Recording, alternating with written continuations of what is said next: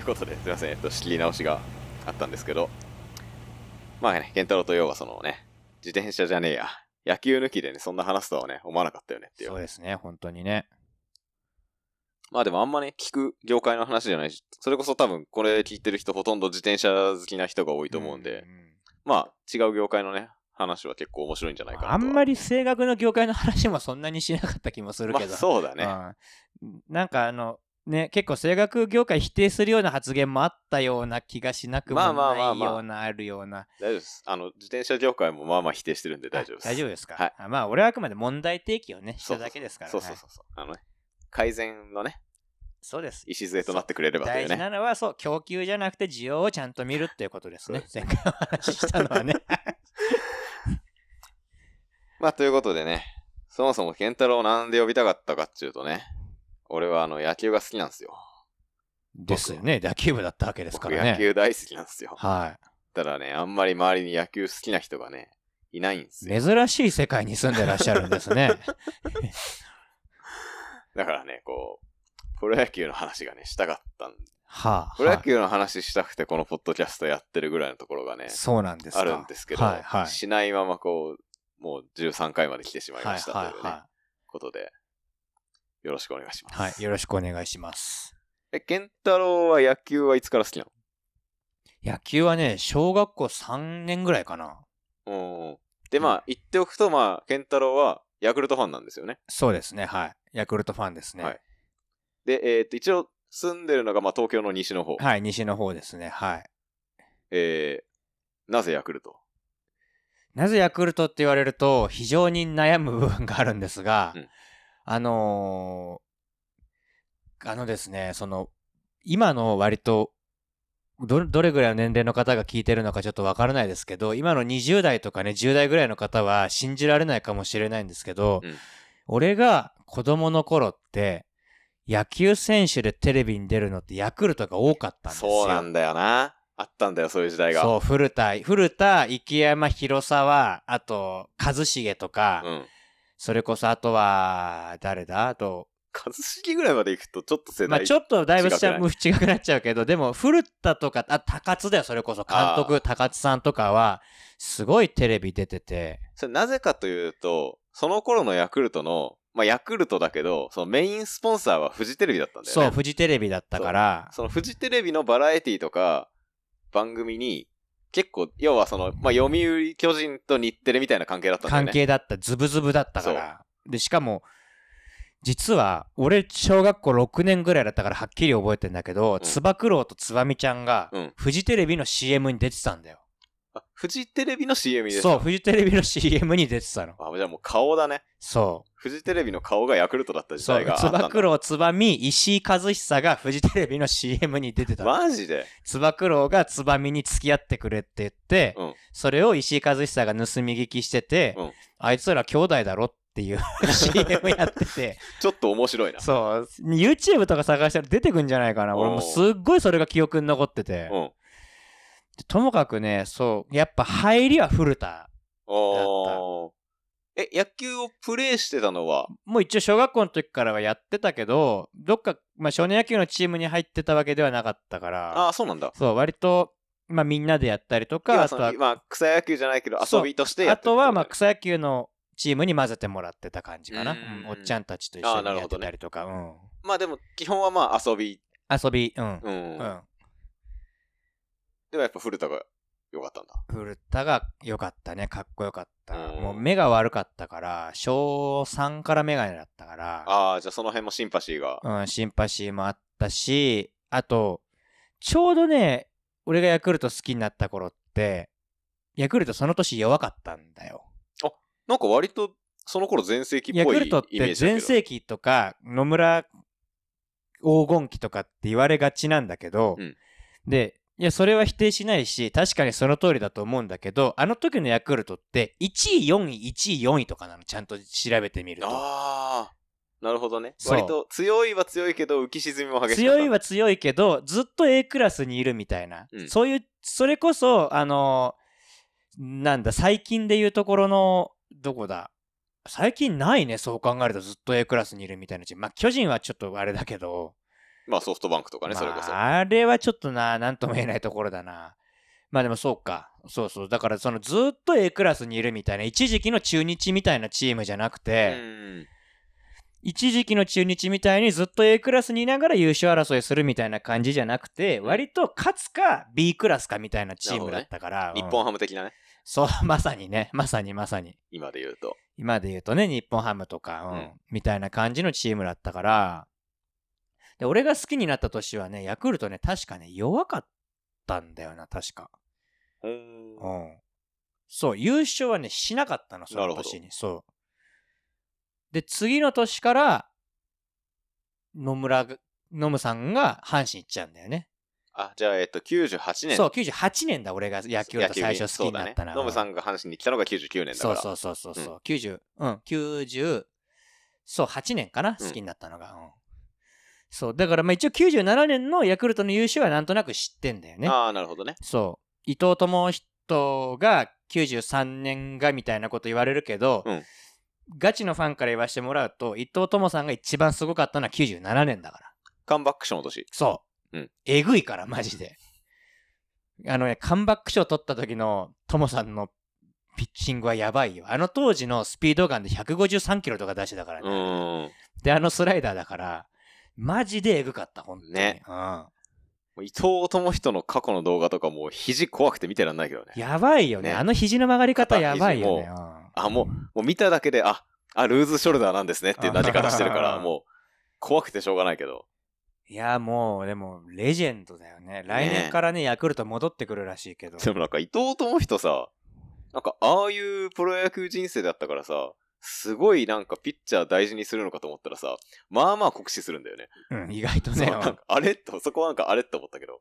でもね、酷使はするように見えるんだけど、その秋吉とか70何試合とか投げさせたりしてたけど、うんよく言ってたのが、これ、トモさんと高津が、当時投手コーチだった高津が決めたらしいんだけど、うんあの頃の、あれ40ロブ、うん秋吉、ロマン、オンドルセク、バーネット、みんないねえや、今。あの時は、あのーあれだったんだって。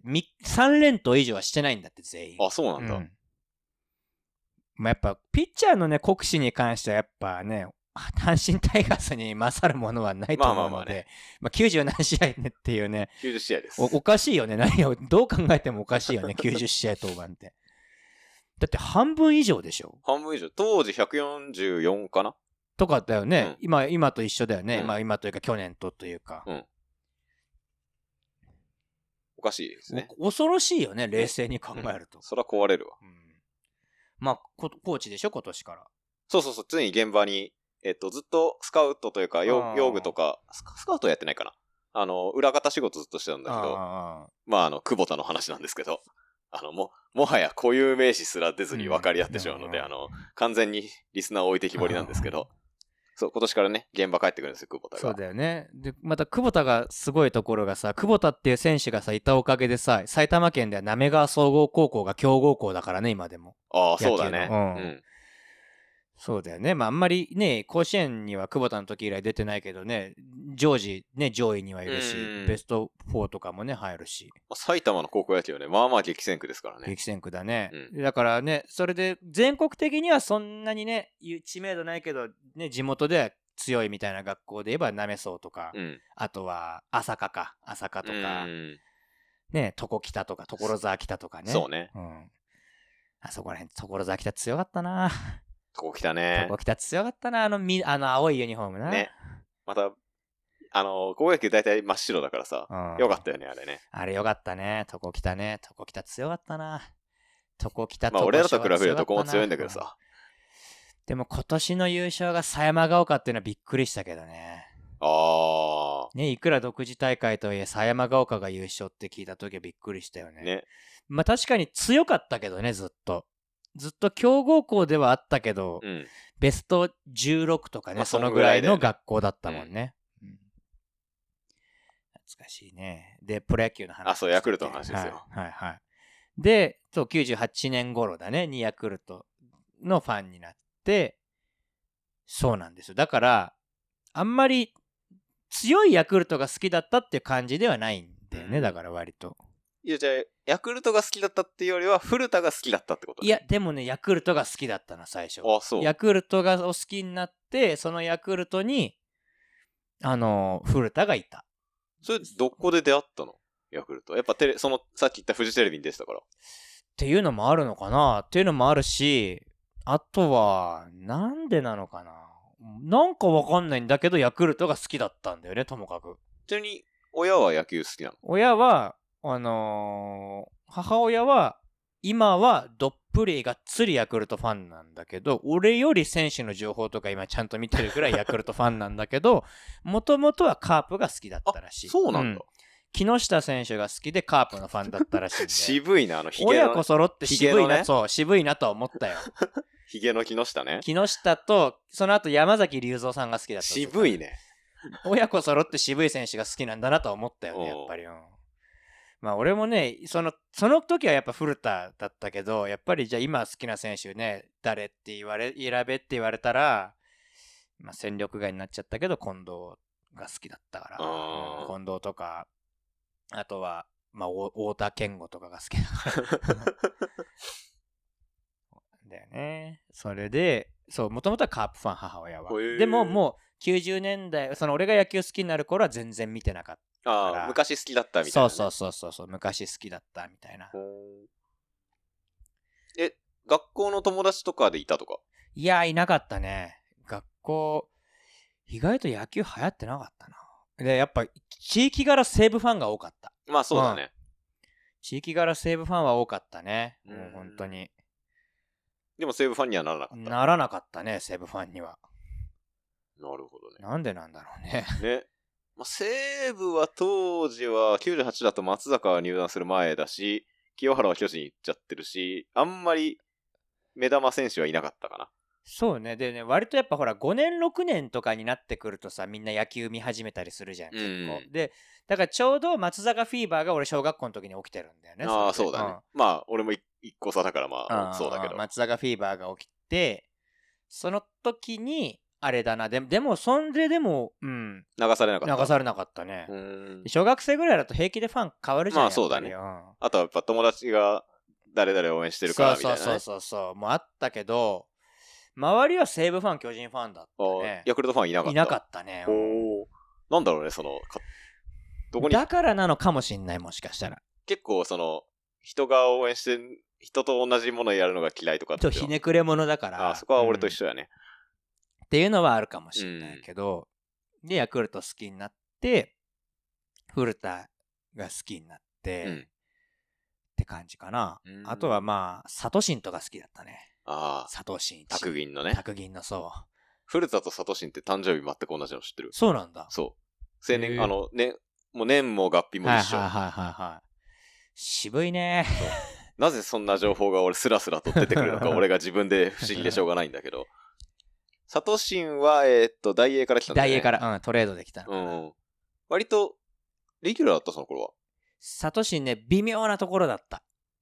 レギュラー、なんとも言えないところだったな。レギュラーではなかったかな。まあ、渋いよねうん。。がっつりね、レギュラーで固定されてたのは、もう古田ぐらいだった、その時は。あー池山がサードに回ったぐらいだったのかな、ちょうど。あ。宮本が、宮本がそうだ、入ってきて、宮本がショートで、池山がサードで、この二人は割と固定で出てたのかな。うん。あと、馬場さんとかいたんだよ。ああ、馬場俊文ね。そうそうそうはいはいはい。で、その年はね、ホージーがダメだったんだよな、確か。うーん。ホージーってポジションどこだっけ？ガイアガイア。あ、じゃあ、外野は、真中飯田ホージーとかそんな感じ？真中飯田ホージーだったのかな、多分。うん。で、ホージーがダメで、割と多分、サトシンが出たりとか、稲葉とか。稲葉とか、あと、ジョーとか、あ、ジョー、ね。ジョーもいたはずなんだよな、まだ確か。うーん。が出てたんじゃないかな。で、だから結構ね、意外とヤクルトって、その頃、選手固定できてなかったかああ、じゃあそんな、もう圧倒的なレギュラーがいてら、、もう古田だけ、それは。古田と池池山かな、それこそまだ。うん古田、池山ぐらいで。まあ、宮本もか、一応。ぐらいだったから、あと俺たちの土橋さんとかね土橋。さんね。土橋さんもいたんだよ。だから、すごいなんか、すごい選手たちが、結構割とこう、コロコロ変わってたみたいな感じだったんじゃないかな、確か。でね、若松監督になってからサトシンが3番で試合出てたのを覚えてんだよね。へえ。あ、ノムさんの後若松？そう、若松さ。うんん。俺のし心の師匠。そうなんだ。うんで若まあ、そうだよね。そう、若松になって、若松さんになって、ガンちゃんとか、うん岩村とか、岩村ね。うん岩村とか、あとは、それこそな稲葉ね、ナッパが。レギュラーしっかり掴んだりとか、あとそれこそ、まあ、真中がいて、真中が1番で固定され始めたんで、ね。要は、。飯田から一番センターの座を奪ったぐらいの、そうそうう。そう。と思ったら飯田が1番で出てたりとか、うん。面白かったんだ、あの頃。真中もうレギュラーで規定打席タッチしてるんだけど、後半になると、飯田が1番でスタメンで出てたりとか、で2番ライト真中だったはいりとか。はいはいはい。で、俺が見、ね、小学校の時見に行った試合では、それで6番レフト添島だったんで。添島。添島幸太だったんですよ。あの、日本シリーズ男日本シリーズ。ズ男です、そう。はい。あの、超低弾道の ホームランを放った、前川から放った副島幸太でございます。はいはいはい。だったんだよね。で、古田いて、で、にえっとね、99年、2000年からにペタが来るんだよ、それで。うん。ペタが来て、その次にラミレスでね。そう、ラミちゃん。2001年にラミちゃんが来る。うん岩村が2000、2000年ぐらいからレギュラーをつかみ始めて、2001年で6番サードで固定されたのかな、確か。まだ48番だった時だよね。そうそうそう。で、2001年で1番になるのかな、宮岩村が確か。あ、そうか。池山最後36で引退したそう、もんね。池山36で引退してるから、うんそうなんですよ。で、池山がベンチにいたんだよね、それでね。うんそうそうそうそう。すごいチームだって。で、やっぱだからね、2001年とかあそこら辺のヤクルトが好きなんだよね。まあ、要は2001年の優勝ってのはファンになって最初の優勝そうそうじゃないそうそうそう、うん。そうだね。本当にファンになってからは最初の優勝だね、それは。うんやっぱあの時は、いや、面白、面白かった。まあ、レギュラーが8人しっかり固定されてた。そうだんね。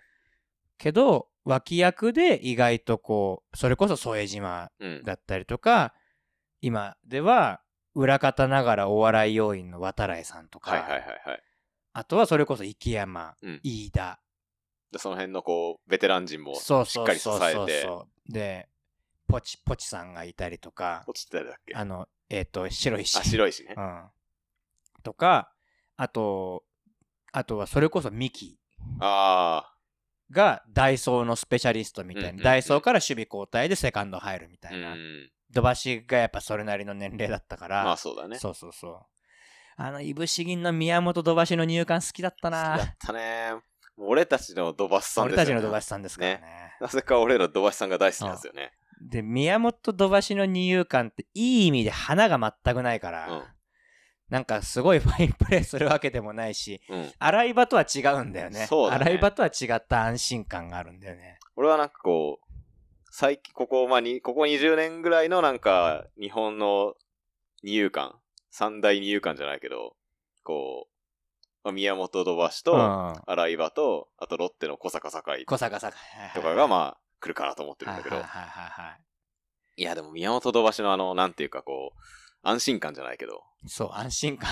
そうそうそうそうそう。もうなんか大丈夫ですよ、みそう、たいな。なんか何も、何も心配することがない。派手なことも起きないけど、地味な、あの、地味なミスも起きないそう、何も心配すると。こともないっていうね。そう。で、何、打順もお互いに2番と8番だから。そうだねで、。そっくりそのまま変えてもそのまま機能するだろう、みたいな、みたいな感じの。そうね、好きだったね、あの時。真中、宮本、稲葉、ペタ、古田。で、なんだってそれでさ、岩村とラミレスが6番、7番にいるんだよ。やばいよねえげつないチームだよ、本当に。ね。そら勝つわって話。で、ラミレスも前半こそ不調だったけど、うん最終的にホームラン28本打ってるから、その年。で、土橋さんいて。その頃、エースは石井和久いわゆるエースはもう石井和久だね。石井和久だけど、最多勝の藤井修吾うん。と、あと、入木。えー、兄貴と、サトシの方ね。そう、兄貴と、あと、前田。ヒロ。前田博そう次。広次。はいと、前田博次が、そこに名を連ねてるのが、なんかすごく違和感じゃないけど。わかる。すごいわかるし、うんで、なんていうか、すごい失礼、失礼な言い回しになっちゃうかもしれないけど、石井藤井は、うんまああれだとして、入木、前田に関しては、古田だから成績上げられた部分はあると。やっぱり古田の偉大さはそこはあると思う。てか、左が多いね。そう、多かった。左腕王国だった。左腕三本柱だった。前田博次がでも先発ローテの一角で優勝に貢献して日本シリーズ投げてるってすごいけどね。今二桁勝ったんだっけ？えっ、とね、2桁は勝ってなかったはず。7でもな勝10敗とかだったはず。ああ、まあでも、十分だそう、ね十分。で、入力が10勝5敗とかだったんだよね、確か。おーで、あと外国人が、ホッチスとかニューマンとかいたんですあれ、よ。ホッチスいたんだっけ？いたの。途中から来てたの、実は。で、ホッチスは次の年に最多勝取るのよ。上原と2人で。うん。でね、意外と忘れられがちでなんだけど、俺が一番好きだったのが、山部太なんですよ。はい、来ました。左腕ですね。そう、左腕。で、その当時は、サイドスローだったんですよ。そう。山部は、えーっと、昔若い頃は速球派だったんだよ速球派のオーバースロー、スリークォーターに近いかな、うんでも上から上手投げだったんだけど、なんか知らないけどね、途中か、怪我かなんかして多、分肩壊したりしたそうだよ。ね。で、戻ってきたらなぜかサイドスローになってたんだよね。山部さんってヤクルトのコーチやってんだよ、それこそ。今。そう。で山部太と川端龍が候補やってるんですよ。ほー、そうなんだ。で、俺、写真撮ってもらったのよ。いで、い割とヤクルトもさ、その今、新進気鋭の若いチームだからさ、うん若いファンが多いわけよ。えーっと、それはその当時の話？じゃあ、今の話。あ今の話そう、女の子のね、うんうんうん若いファンとかが多いわけよ。うんで、だから、俺の後ろなんかいて聞こえてくるわけ。その、その山部だから19番ってユニフォームを着て行ってさ、そこに、はいはいはいはいそのイベントみたいなのに。うんうんで、あの、で、川端が26番つけてて、で、19番誰？石川じゃない？石川じゃ違う、俺誰？とか言ってるわけよ。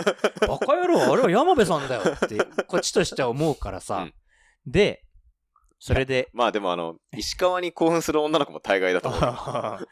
で、山部さんに、あの、写真撮ってもらっていいですか？っつって写真肩組んでもらって撮ってもらって、うんその時に、俺、2001年の横浜との山部さんのしが、横浜に相手に、山部さんが7回1安打だった試合を見て、野球やろうって思ったんですってそれマジ？話をしたの。マジなの、これはね。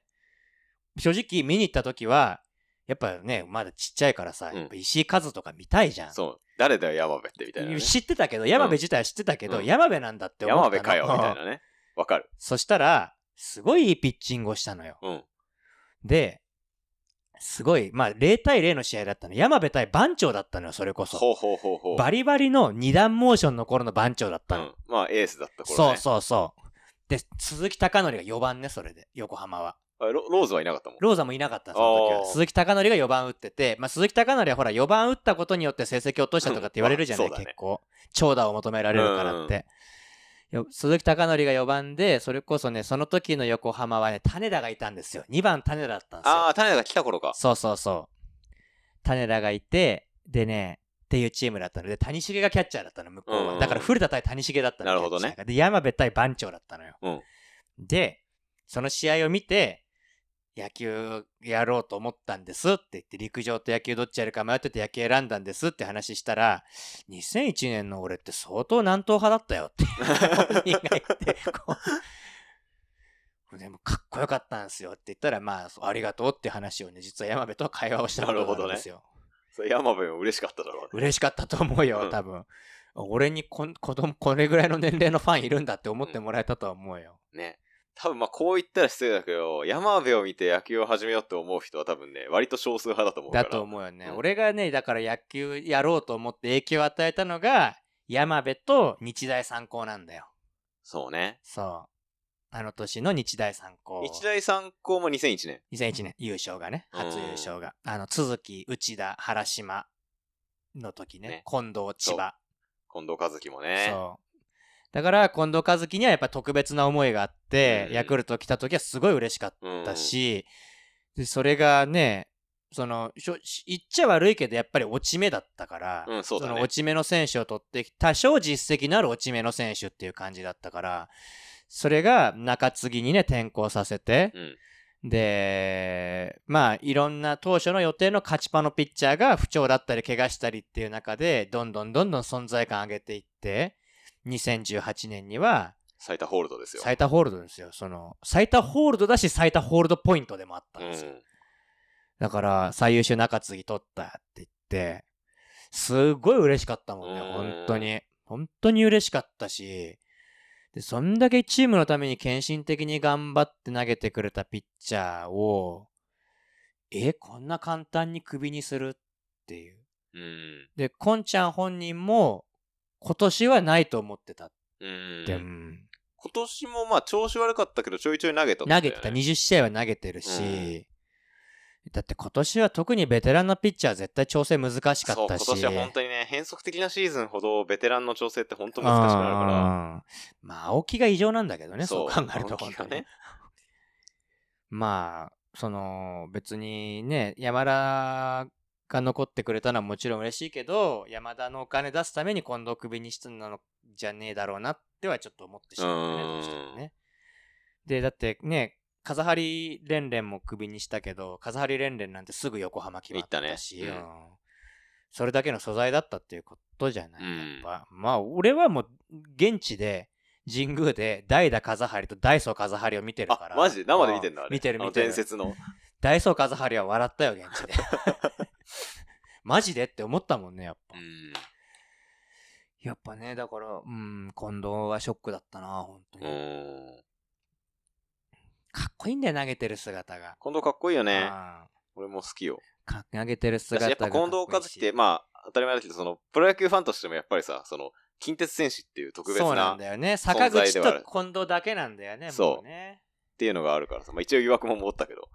まあね、よくまでも引退しちゃったかあ、ら。そう、いや、だからこ今年の今年はね。ああそうなんですよ。だって、あとは、阪急はもう中島聡が引退して もうだいぶ前にいないょ？で、オリックスもいないよ。オリックスももういないのか？ブルーウェーブはいイないのか？チローが最後だった。そっか。そっか。ブルーウェーブもいないのか、もう。そそっか。あと、そうだよね。で、DNA になる前の横浜 TBS が内川か、あと。あ、まあ、あ、うん。あと、なんだっけ、国吉とかも多分そう。そっか。たあと、田中健、田中健次郎とか。であれももう意外といないんだよね、確かね。そう、意外といない。まあ、弱かったからね。オリックスもそうだけどさ、晩年、最晩年にめちゃめちゃ弱かったから、いい選手も当然いなくて、まあ確かに。っっていうのはあるよね。そうだね。うんでも、皮肉なもんでさ、その、楽天に行かないでオリックスに行った二人が最後の近鉄戦士二人になるっていうのも面白い話だけどね。ね。うん。まあ、いじゃないけどねうん。。やっぱりな、でも俺が本当に古田が偉大だなと思うし好きな理由はやっぱそこなんだよね。うん。球界再編問題の時。そうだねう。んもう本当に、なんていうか。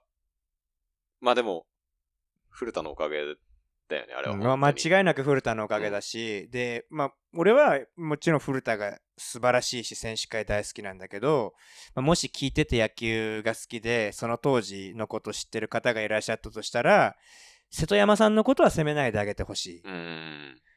瀬戸山さんはやっぱりオーナー側でトップ先頭に立たされて矢面に立たされた、うんある意味瀬戸山さんが一番の被害者だと思うかうら、ん。まああのヘラヘラした表情は子供ながらに腹が立ったけど、うんでもヘラヘラせざるを得なかったんだろうなっていう気もするから、まあ瀬戸山さんのことは責めないでほしいなっていうのがありますよね、やっぱり。うんうん瀬戸山さん聞いてくれてたら嬉しいね、これ瀬ね。山さんはね、聞かないと思いだろうます。ね。うん いや、あの時の古田かっこよかったよ、俺だって。そのパ・リーグの球場で古田コールされてるのとかさ。うん。あとあのやっぱか、やっぱ古田がさ、こう、表に出てきて、やっぱ潮目が変わったというか、そうそう世論そうそう。も圧倒的に、うん、変わったね。変わったじゃん。その、それまで興味なかった人たちも、今こういう問題が起きてて、うんうんっていうのを知るきっかけにもなったし、うんその明らかにその、本当に、まあ、まあ、古田がいなかったら当然古田の代わりの選手がいたんだろうけど、んんあの、なんていうか、本当に10球団1リーグになってもおかしくなかったおかしくなかったと思うよ。うん古田がちゃんといたからだと思う、うんそれは。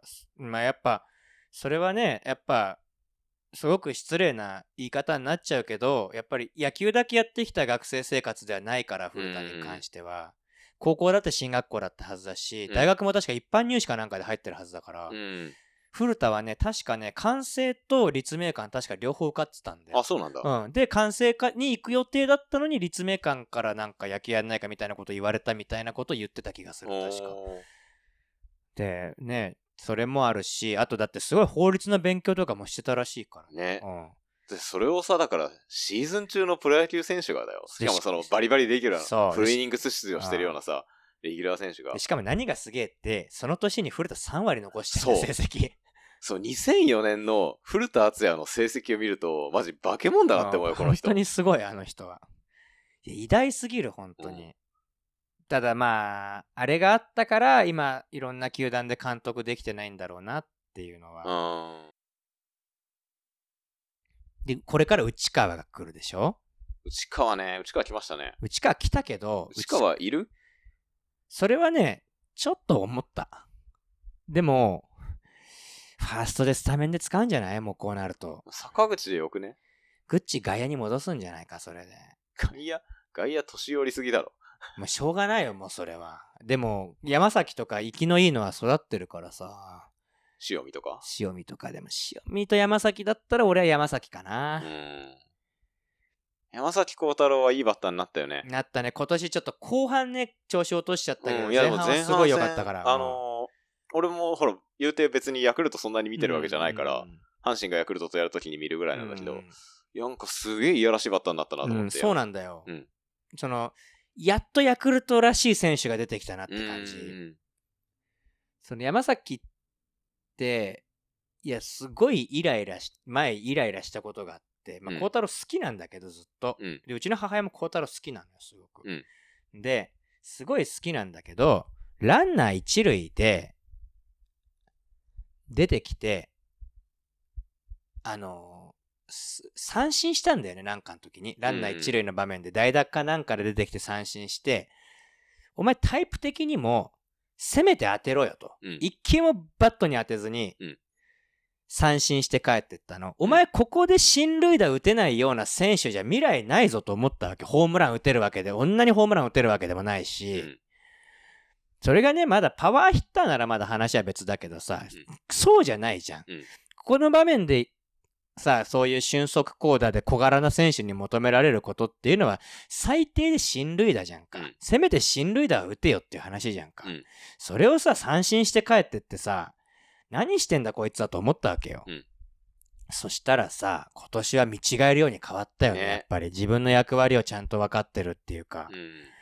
うん。うん、すごいいい選手になったなと思う。まあ、三輪の引退っていうのも影響あるんじゃないかな。うんで、だから何度も言うけど、そういう人がベンチにいるチームは強いと思うんだよ。なるほどねそのかつての阪神もそうだし、うんあとは、あれもそうで、いや、さ野球の面白いところはさ、選手交代した選手使えないじゃんか、もう。うんもう使えないしさ、その、なんて言うんだろう、その、野球の控えってさ、そのサッカーのサブとかラグビーのサブとは違うじゃん、意味合いがちょっと。うんそうだね。ベベンチのチームもレギュラー、ベンチの選手もレギュラーなんで、究極言ってしまうと。役割がしっかりあってベンチにいるそうそうそうそうそうそうそう。やっぱそれができてんのが、あの、その当時の阪神とか、うんそれこそちょっと前の広島とか、うん。落合中日もそうだよね、完全に、ね。そうだねうん。で、ね、その、今年からバーネットもさ、現役引退してヤクルトのアドバイザーで入ってんだよ。うんそうやってさ、日本人問わず外国人にもさ、優しく、そうやって所属した選手、ガイエルもアドバイザーなの。うん。優しくして、選手との関係を大切にするスワローズが好きだったわけ、俺は。うん。勇気投手の引退試合をやってあげたりとかね。うん。そういうヤクルトが好きだったのよ、すごく。うん。まあ、ヤクルトファンってそこに惹かれるね、人はね、その、もしかしたらその、なんだろう、戦う集団としては甘っちょろいのかもしれないけど、そのファミリーが好きなわけさ。うんその古き良きヤクルトうんがさ、好きだったのにさ、うん今年はだからちょっと消せないところが多い。うんうんそうね、そうね、近藤うね、ん上田もだけどね。上田もまあ成績と年齢から言ったらまあ普通に考えたら首でもしょうがないんだしょうけど。がないなと思うけどね。なんていうか、うん。あと上田の場合かわいそうだったのが、外野手だから、どうしたってさ、野球選手としてさ、一番最初に衰えるのって足じゃん。うん。で、その次が肩じゃん。って考えると、ままあ、しかもそこが売りのあ、選手そこが売りの。の選手だから、まあちょっとしょうがないかなって思う部分はなくはないけど、でもやっぱあの、何のポストも用意せずにただの戦戦力力外は上田泣いてたしね、最初うん。晴天の霹靂すぎて。うん。でも、うん、あれはちょっとかわいそうだなって思う。だって長いこといたし、チームの、ある意味チームの顔だったしね、上田っうんて。いや、上田はさ、俺この話、健太郎には何回もしてるんだけどさ、うん。俺、まあ家がさ、あの、二軍の戸田球場にさ、近くて。近いね。うん。で、まあ中学高校の頃結構戸田球場に通ってたんだけど、まあ上田が、上田何年入団だっけな？上田2006年かな俺の1個上だから。な。で、2006年に高卒？そう、高卒。ね完成から高卒。そう、上田が入ってきて、まあ、だその当時のイースタンの試合俺ちょいちょい見に行ってて、うん上田すごい良かったんだよね。で、あ、こいつは将来青木の後継者になるぞと思ってたから、ちょっと密かに自分も応援してた選手だったんだけど、うんまさかのね、上田が引退してもまだ青木がレギュラーっていうね。そうなんだよ。いや、上田ってずっとポスト秋って言われてたし、その、期待度はすごく高かったの。で、あの頃の期待度が2010年前後の期待度の高かったヤクルトの選手って、みんなダメになってた。そうだね。上。田、村中。うん。ドラ1、4兄弟も結局全員パッとしなかったからな。マスブチとか？マスブチもだし、マスブチ好きだったよ。吉典も好きだったうよ。ん。よしくん怪我しちゃったしね。うん、ねえ、なんか、そうなんだよね。吉野とかね、今年楽天もクビになっちゃったからね。うん。もう一回取ってあげてはって思うけどね。いや、今年のあの様子じゃいかないんじゃないかな。近藤平気でクビにするような、近藤上田をクビにするようなさ、上田だって、なんて、だって今年、あれだよ、怪我する前、前後でほぼずっと一軍いたはずだからね。そうだよねうん。で、しかも、で、だから俺は田代も疑問なわけよ。ずっとスタメンで試合、スタメンでもちょこちょこ試合出してもらったうんし、今年はまあ成績良くはなかったけど、やっぱり左の外野手であんだけ守れてね、田代守備うまいし、すごく。うん見に行った試合ではすごいスーパープレーもしてたわけよ。うん。うん。その選手を簡単に切るんだなと思って。まあ、藤井に関しては仕方ないと思う、ちょっと。まあね。うん。まあ当然、まあ仕方ない選手がお大半なんだけど、当たり前だけど。うん上田と田代に関しては、特に上田に関しては、ちょっと、上田近藤に関しては不義理じゃないかって。そうだねうん。やっぱヤクルトってそういうチームじゃないと思うから、うんその、おなんだろう、よく Facebook とかさ、ああいうので見てるとさ、采配に文句言ったりとかさ、そのフロントを変えろとかさ、補強しろとか書いてる人がいるんだけどさ、村上春樹さんも言ってたけどさ、うん。強いチームがいいんだったら、オレンジのとこ応援すりゃいいんだよ。まあそうなんだよな。うんオレンジ、まあ、今そんな強くはねえけどいや、さ、強いだろ。まあ、あの、あのし、携帯電話がおかしいだけか、あれそうは。。いや今はね、西武とか好きだけどね、昔のパリーグっぽくて。あ、いいね。うん、わかる。今の西武は昔のパリーグっぽくて好きだけどね。魅力的だよ。よね、今の西武って。で、あと、辻さんが名将。うん。やっぱね、俺なん、何が辻さんすげえなと思ったかっていうと、去年、山川を途中から7番にしたんだよ。あ、あったね。そう。まあ、ちょっと調子が落ちてきて、うんで中村も調子いいからっていう時に、中村を4番にして、山川7番にしたんだよ。うん。で、それで山川がそのまま腐ったらそれは失策だけど、うん山川さ、そこから、まあ、徐々に復調してさ、結局ホームランを取ったじゃない、うん去年。で、今年また4番に返り咲いてるわけじゃない。うんもうこれは素晴らしいことだと思う。だってな山川がさ、7番にいるってさ、相手からしたらすげえ嫌だしさ、うん。それで4番に代わりに打点王がいるんだぜ、だって。やばいよね。やばいよね。で、栗山が5番じゃん。うん。山川と栗山が並んでさ、そこを抑えたと思ったら次、殿崎山川が待ってんだよ。中村か、ごめん中村栗山か。抑えたと思ったらさ、その後殿崎がいてさ、な山川がいてさ、何なんですかって話だよね、本当に。ね。うん。いや、あの、あれはすごかったと思う。で、あと、まあ、今年ね、いろいろと言われたけど、森友哉をキャッチャーで固定させてね、3番で首位打者も取らせたっていうのも偉大だよね、うん本当に。うんやっぱ俺も、やっぱ森友はね、絶対にキャッチャーで使ってほしいって思ってたから、ずっとう。んで、じゃあなんでそれができたかっていうと、結局ベンチに岡田がいるんだよ。うん。で、まあ、住谷もね。そう。まあ、そう、当時、あの時はな。うん。で、まあ結局、まあ、住谷が FA で出てったじゃんか。うんで、まあ、森が独り立ちすることになったわけだけど、その時に、また優勝の会見かなんかの時に、これ、また辻さんがね、人としても素晴らしいし、監督としても素晴らしいなと思ったのが、これは危ういかもなと思った瞬間はありますかって言われた時に、岡田が怪我で離脱した時っつったの。おー。これは岡田すごい嬉しいじゃん。うん。だし、そこでレギュラーじゃなくてさ、控え星の名前を出す、器量よ。うん。確かにそこで本当にやばいと思ったんだろうよ。うん。でもさ、そこでそう言われることによってさ、岡田っていう選手のさ、株がぐんと上がるしさ、うん岡田もやる気になるだろうし、うんそれはさ、1年間さ、黒子に徹した岡田という人間に対するさ、感謝の言葉じゃんか。最高の褒め言葉葉だよね。最高の褒め言葉だと思う。うん本当に辻さんっていい監督だと思う。うん。で、今年続投じゃん。うん。いや、本当良かったと思う。来年は西武優勝して、でもロッテも優勝してほしい。今年なぁ。今年ちょっとあの、10, 10月、11月のソフトバンクが異常すぎたので、異常すぎたな。異常すぎたのと、嫌なタイミングでコロナがあったそれよなロッテ本当にね、あれ惜しかったよね。うん俺もやっぱりさ、あの、まあ、これ、ま前も話したことあるんだけど、まあ、俺浦和出身でさ、あロッテ浦和球場が家の近くあなんだよね。ね。うんだから結構昔からロッテ浦和球場に行ってさ、それこそね、西岡今江のルーキーイヤーから見てるわけですよ。あと、里崎も見てるわけでしょ若い2軍のそうそう頃から。そうそう。でやっぱロッテも結構、パリーグで俺一番好きなのが、それもあってロッテわかる。俺も、俺もそうなんだよ。なんだけど、うん今年本当にね、ちょっとね、あの5の倍数の年は強い説もあるんで。あるよね。2005年、2010年な。うん。来てほしかったんだけどね。2015年も2位だったんだっけか。そうだったかな。3位だったんだっけか。でも A クラスだったよね、多うん、分ね。CS の最終決戦には残ってた。うんで、人2015年優勝ヤクルトだからさ、あ、そうだそうだそうだ。CS で、だから CS 見に行った時に、ヤクルトファンとしては、その、ロソフトバンクに負けてほしいっつって、頑張れロッテってずっと言いながら応援してたわけうよそう、3位だ、2015のロそっッテは。か。で、日ハムが2位。かな西武か2位？どっちだ？ここでオリックス出さないのが申し訳ないんだけど、オリックスが2位なわけないんだよな、とりあえず。クスは、あの、ほら、あそこで、えっ、と、2014? 燃え尽きた年だろ。そう、あの、あれも、最し最後の最後に負けて優勝逃したんだよな。あれも熱かったけど、0.5ゲーム差でしょ、ね。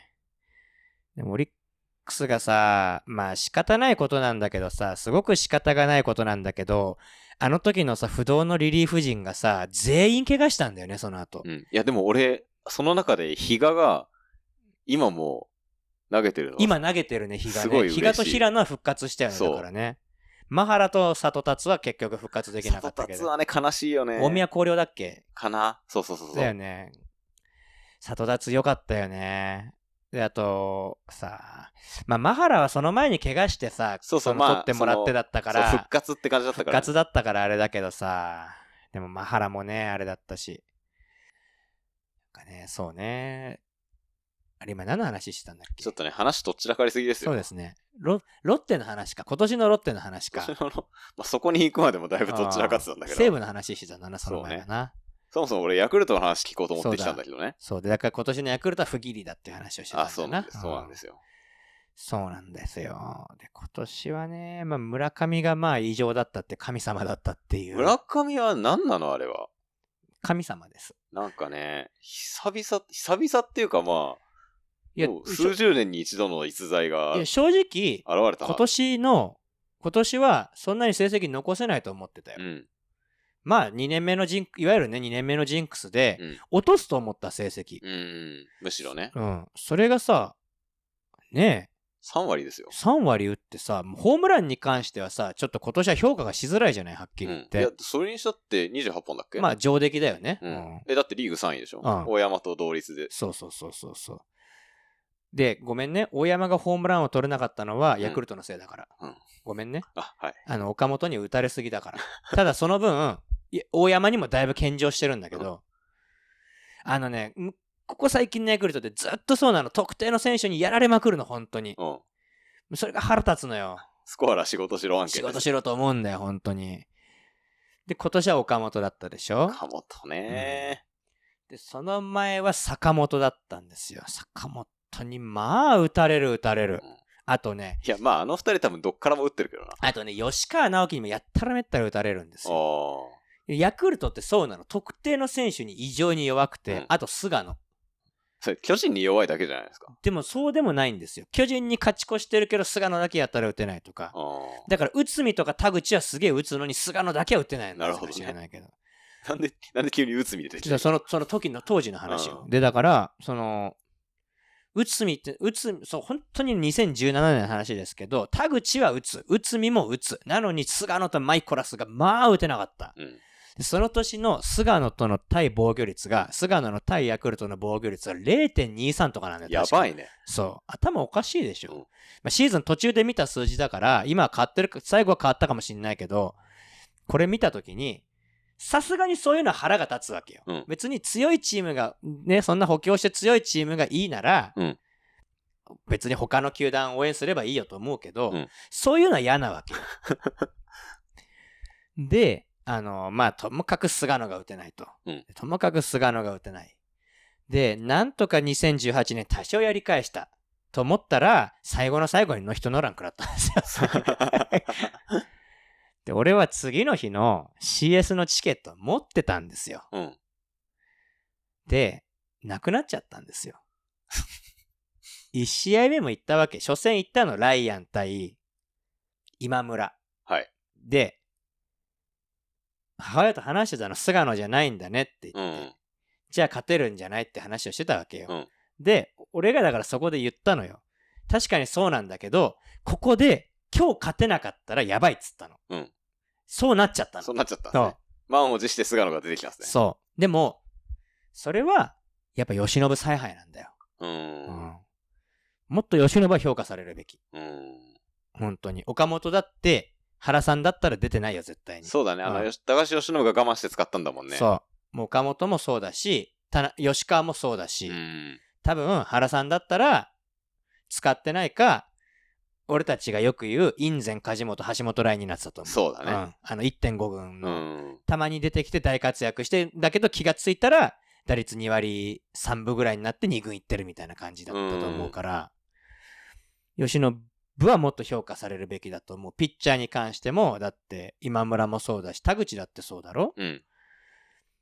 じゃんか。で、大城だって取ってきたのは吉信だしさ、うん大城と岸田取った時は頭おかしいのかとあの思ったけど、年の巨人のドラフトは頭おかしいのかと思ったし 思ったけど、結果的に成功じゃん、それがさ。うん結局、大城も岸田もさ、ベンチ入ってるわけじゃん。うんで、大城に関してもレギュラーじゃん。うん。バッティング評価されて。まあ小林くれよって思うけどね。まあね。で、小林が大っ嫌いみたいじゃん、どうやら。うん。かわいそうすぎない、小林。ね。俺ね、あの、こば、俺巨人でね、一番好きだった選手がう、ん。実は沢村なんですけど、沢村ね。だから、すごい嬉しかったんだけど、ロッテ行って活躍したのが、まあ、それね、俺が近藤がヤクルトに来た時と同じ感じだと思う。多分沢村、なんなんかね、俺あの、ネットで叩かれる選手好きになる、なりがちなんだけど、まあわかわかる気がする。で、ちょ横浜で一番好きな選手、倉本だったり、阪神だと高山が好きだ倉本もさ、いろいろ言いたいことはあるけどさ、あそこまでこき下ろされる選手じゃないからね。阪神だと高山が好きだったり高山ね。うんする中で、巨人だと沢村が好きなんですけど、うん。沢村もさ、え、そこまで言うみたいなさ、その、何？ネット上でもその監督からもさ、わかる。桑田からもさ、あえ、そんな言うみたいな。あれがさ、ロッテ行って、まあ、生き生きと投げてたもんね。ねいい顔してさ。嬉しかったね。で、俺はね、沢村やっぱ先発で見たいんだよね。ああ。沢村なんかさ、なんだろう、そのロッテ行ってからの沢村がさ、すごい生き生きしてるしさ、うん。もうなんかさ、あの笑顔よ。そう。で、あの、かつてのあの、太田大使じゃないけどさ、ああ。そんな感じだよね。そう。で、まあメジャー挑戦するらしいけどうさ、ん。うん。まあロッテとしては送り出すんだろ、それを。まあそうだね。まあ、いいんじゃないロッテとしては。まあ、うん沢村のメジャー挑戦は、まあ、まあ、不不義理だなって思う部分もなくはないけど、でも、まあ、それはいいと思う。うん来年も同じように活躍できる正直保証はなかったと思うし、うんまあ、彼自身がね、メジャー行きたいって。で、だし、それも、ロッテに行ったからこそそう思えたんだろうから。まあそうだね。うん自信を取り戻したみたいなところが、ね。あると思うから。うん。でね、やっぱね、俺、沢村もさ、まあ、ネットでは有名になったけどさ、106番のユニフォーム着てさ、入団会見したその日にも出たじゃんか。まず、俺、あれがすごいと思うんだよ。うん。あれが、そそれってユニフォームまだできる前の状態で出てきたっていうのはさ、井口監督からの、俺はお前を優勝するための戦力として取ったんだよっていう、そう、本当にお前が必要だったんだぞってい。そうう、アピールじゃん、それ。で、それに応えて三者三振でしょ？うん。で、そのさ、動画が上がってんじゃん。パリーグ TV とかのさ、パリーグ TV の再生数がさ、もう300万とか言ってるわけよ、その沢村の試合が。で、300万だから、ろ 600? 600万個三振を取った沢村と、300万回落球した田村っていうふうにさ、コメント書かれててさ、あれは田村のラッキーもいい味出してるもんな。で、それからさ、田村がいじられてる感じとかさ、で、三者三振取って最高のさ、アピールしてさ、うん。帰ってってそっから無双が始まるわけじゃない。うん。で、最終的にね、ロッテは最終的に増田の不調が響いたけどな。まあね。まあ、唐川沢村がすごかったよね。マス増田も最後こそ打たれたけど、でもな、立派な成績残したしな。うん。唐川復活したね、本当に。なかなかこうなるとは思わなかったね。うん。で、唐川ってさ、特別球も速くねえしさ、うん。なんか際立った変化球があるわけでもないんだけどさ。だから先発向きなんだよね。本当はね。うん。でもさ、かっこいいんだよね、唐川って投げてる姿がすごい。うんで、唐川もわかんだよ、なんかこう抑えるなっていうのが見てると。かっこいいのすごい。沢村って抑えそうだなって思って急に打たれる時があるんだけどさ。うん。いや、沢村ね、でさ、また話題になったのがさ、その106番の背番号をつけて出てきたじゃんか。うんあの106番ってポケモンの図鑑だと沢村なんだよ、ね。あそれがすごい話題になったんだよね。うん。狙ってやったわけじゃないよね、さすがまあにね。さすがに違うと思うけどね。んちょっとかっこよかったよね。かっこよかったよね沢村はね。俺はね、あの、大野の復活が嬉しかったけどね。大野中雄大？中日の。ねいや去年からね、ちょっと復活してきたけど、今年の大野雄大すごかったよね。てか俺はツイッターとかでも言ってるけど、うんあの、もう今この、令和うのん。この時代に、10冠と。二桁関東、あ 本当に評価されてよかったと思う。ねあの、沢村賞を取って本当に俺これ、嬉しかった。菅野が取ったら怒ったもん、ちょっと。うん俺うんいや、大野雄大いいピッチャーになったよね。ねうん。ちょっとね、阪神に来てくれるはずだったんですけどね。ガルシアがダメだったんだから行かないよ、もうちょ。っとね、計算が狂ったんですけど。いや、大野雄大ね。で、大野雄大ってあれなんだよね。あの、高校時代、ベンチのピッチャーだったんだよね。エースじゃなかったんだよ。全然パッとしないピッチャーだったんだけど、うんそれがね、ああやって、ね、いろいろ紆余曲折あったけどね、なんかこう注目のね、期待する若手って言われてね、出てきて、結構投げたと思ったら全然途中ダメになってね。結構確年だったりしたもんうね。んそれがこう、去年からバシッと抑えるようになってうね。ん。同じタイプでさ、伊藤純喜もすごかったのに、期待してたのにさ、あーあっちはね、潰れちゃったもんね。ダメだったね、あっちは。で前にね、CS 見に行った時に、うん。中日が3連勝した後に4連、3連敗して、あの、巨人に負けた年があるんですよ。うん CS で。あのーなんだっけ、MVP に、あの、CS の MVP が石井義人が取った時があるんですけど、あ、巨人だいぶ昔の話だね。2013年ぐらいかな。うん2012年か13年かぐらいなんだけど、なぜか、その CS の最終戦を知り合いと見に行ったんですよ。で先発が伊藤純喜だったんですよ。はい。で、全然、まあ、そんなに良くなかったのね。ただ投げてるボールはエグかったわけよ。うん。ただまあ、巨人絶好調で。で、まあ、巨人抑えられなくて、点取られてさ。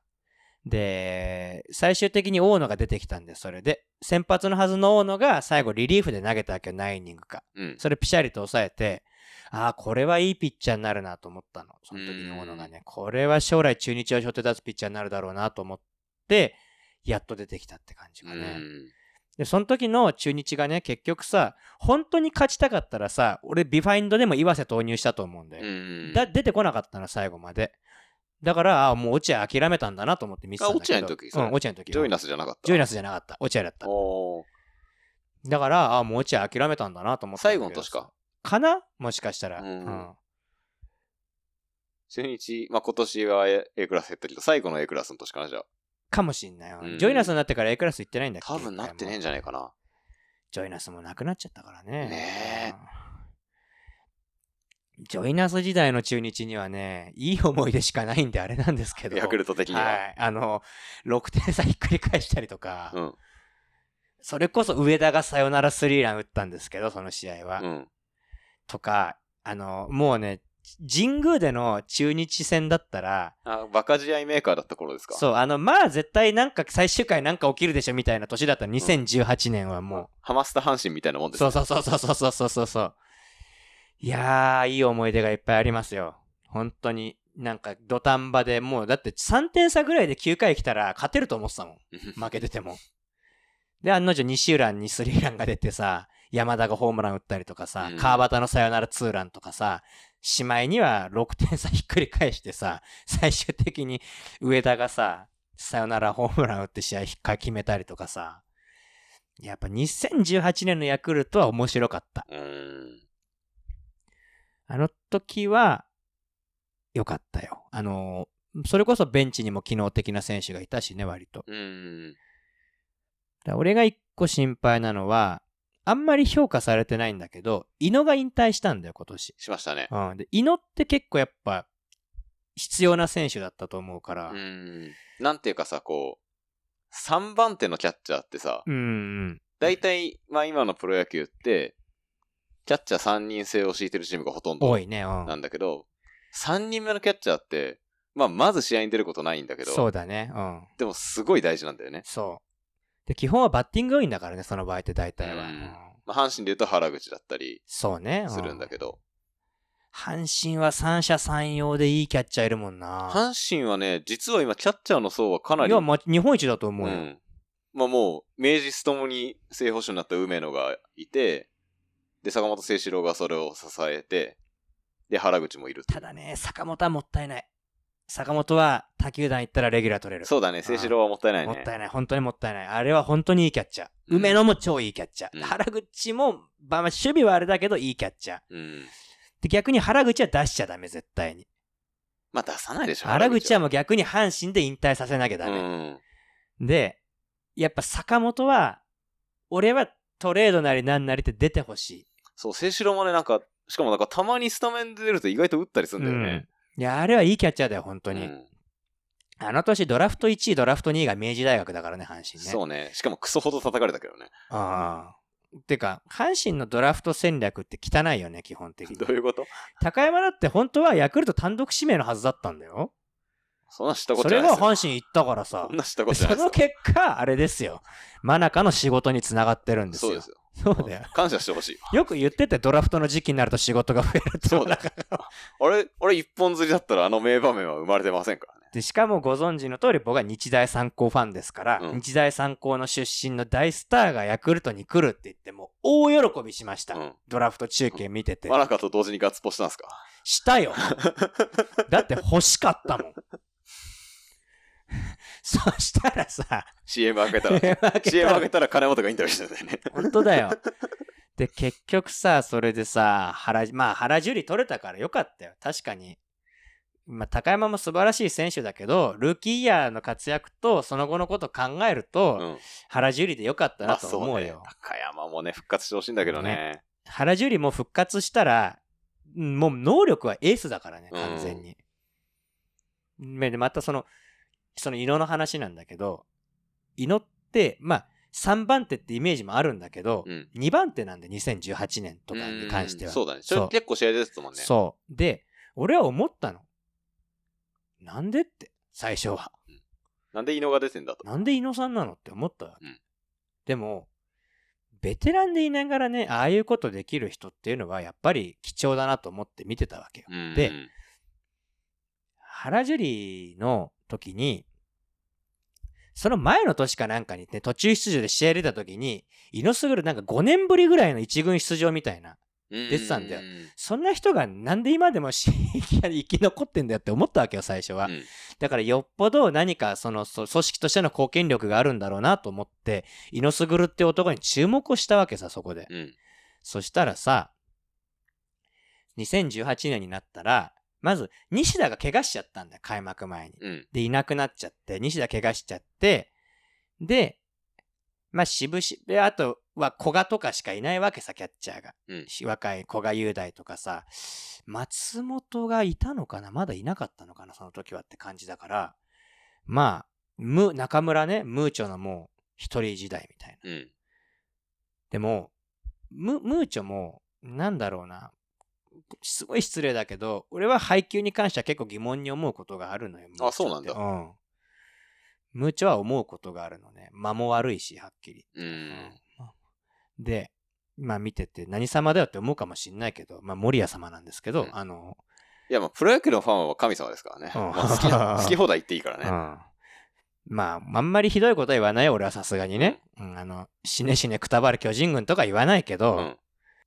まあさ、それで注目してたら、その2018年に、その、途中から、原樹里がスタメンの時に、先発の時にね、原樹里が先発で全然結果出せなかったんだよ。2018年最初に。うんムーチョと組んでて。で、全然ダメで、中継ぎに降格したの。降格っていう言い方好きじゃないんだけど、うん。先発から中継ぎにシーズン中に回されるのははっきり言って降格じゃんか。まあそうだねうん。中継ぎに回されて、で、結構中継ぎで高騰したんだよ。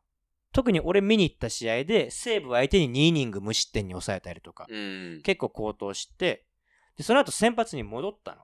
先発に戻った時に、キャッチャー井野に変えたのよ。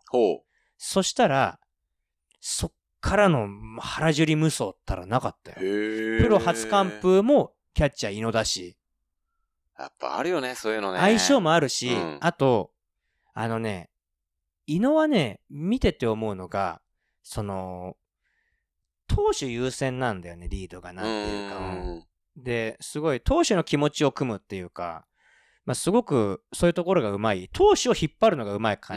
やっぱベテランだからってね、まあ、ムーチェもベテランなんだけど、うん。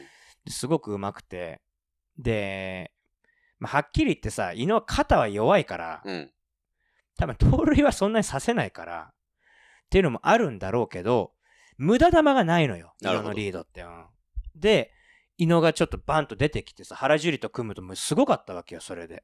で、そしたら、高橋奎二のプロ初登板も、井野がマスクかぶったんだよ、それで。うん。だから若いピッチャーはなんか井野に任せるみたいな感じになってきて、っていう感じで、その年はヤクルトも組織ができてたんだよね、ちゃんとチームの。うん。で、だから、ベンチには、バント、守備固めで三輪もいるしさ、うん。上田も味を出してたし、で、田代もいたし、うん。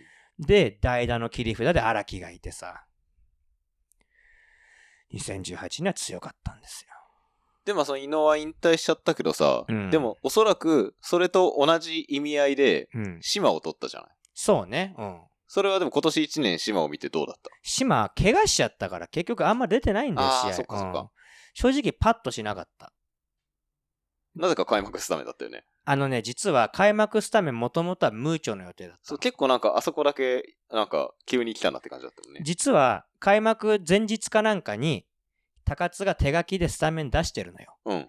まあ俺がびっくりしたのがまず8番エスコバだったの。うん。外国人8番でいいのって思ったんだけど、うんムーチョが7番キャッチャーで書いてたのに、うん。あのー怪我したらしいんだわ。うん当日かなんかに。なるほどね。うん。で、急で、遽、急遽島に変わったの。でも、今年のヤクルトの保守陣で一番存在感を発揮したのは西田。おー。ライアンの人の欄も西田だったし、あ、そうだね、そうやっぱね。うん西安はいい配球したね。肩がもうちょっと強ければって感じなんだような。ーん。西田と、あと、あれなんだっけ。そう、だからね、中村の怪我があったから何とも言えないんだけど、難しいな。でも俺は、俺は正直西田使ってほしいんだよな。なんかでも正捕手って感じじゃないけどな。でもね、西田も無駄玉がないんだよ。で中村、ね、そんな批判、リード批判ばっかするのも本当に申し訳ないんだけど、それこそピッチャー近藤っていう時に、うん。で、キャッバッターがい、それこそさっき名前出てた伊藤光です。うん初球スライダーから入ったの。うんで、ボールなの。うんお前それは違うだろうと。俺は思ったわけよ、それを見てて。伊藤光、ね、3割打つわけでもないし、20本30本打つわけでもないと。はっきり言って守備要員の選手うん。に対して、スライダーから入ってボールなわけよ。うん。それはお前違うぞって俺は思った。思うの、どうしても。うん。そこはまっすぐから入るか、せめてストライクを取りに行けようと思うわけよ。うんで、結果的にカウント悪くして、甘い球を2出されるっていうのが多いの、ヤクルトのって結構。だから、ムーチョにはもっと、もっとって思うわけよ。ストライクで勝負しろって思うし。で、逆に面白かったのが、安倍と内海のバッテリーとか、テレビで見てても配球読めんだよ、全然。うーん。内海安倍ね、その当時、2012年ぐらいの、まあ、巨人のエースだよねえ。そうエース格だった時の、不動のエースと不動の正捕手だった時のうん巨人って、もう内海なんて読めたの、ストレートとカーブしか投げないからさ、内海なんてほとんど。うん。またたまにチェンジアップか。うんまあ、それで抑えてたんだから。抑えてたんだよ。で、俺が見ててもわかんだよ。もう次これでしょ、次これでしょっていうのが。うんでも、打たれないんだよ、それでも。うん。それもバッテリー力じゃん。うーん。でも、まあ、内海の能力の高さまあ、内海の能力の高さっていうのもあると思う。うんだから、読まれ、調子も良かったんだろうけどね。うん打たれ、読まれ、読まれるから逆に打たれないんだよね。うーん。読まれ、読んで狙いに来るから。でもそれを超えてくるから結果的に抑えてるっていうことだから。悲しいからね、ヤクルトにそれができる選手っていないんですよね。そうね。まあ、全好調の石山ぐらいか。うーん。さっきの、伊野の話に戻るんですけど、ああいうキャッチャーが、ああいうキャッチャーがああいう使われ方をあするときって、まあその伊野の場合は、本当に、あのーなんていうか、知られざる能力じゃないけど、そういうのが見出されれてたんだけど、そうじゃないパターンちょっと待ってください。それは、ある。岡崎さんの話ですか？そうじゃないパターンもはい。あって、それは岡崎さんのことをおっしゃってるんじゃないですか？阪神にね、はい。あれは、えっと、まあ、金本が1年目なんです。金本監督の1年目、はい2015はい。はい。はい。かな？はい。のシーズンで、はい。で、まあ、矢野も入閣して、はい。ヘッドコーチとして、はい。なんか、あわしが育てたをやりたかったのかな？開幕スタメンで出てきた時の話ですか？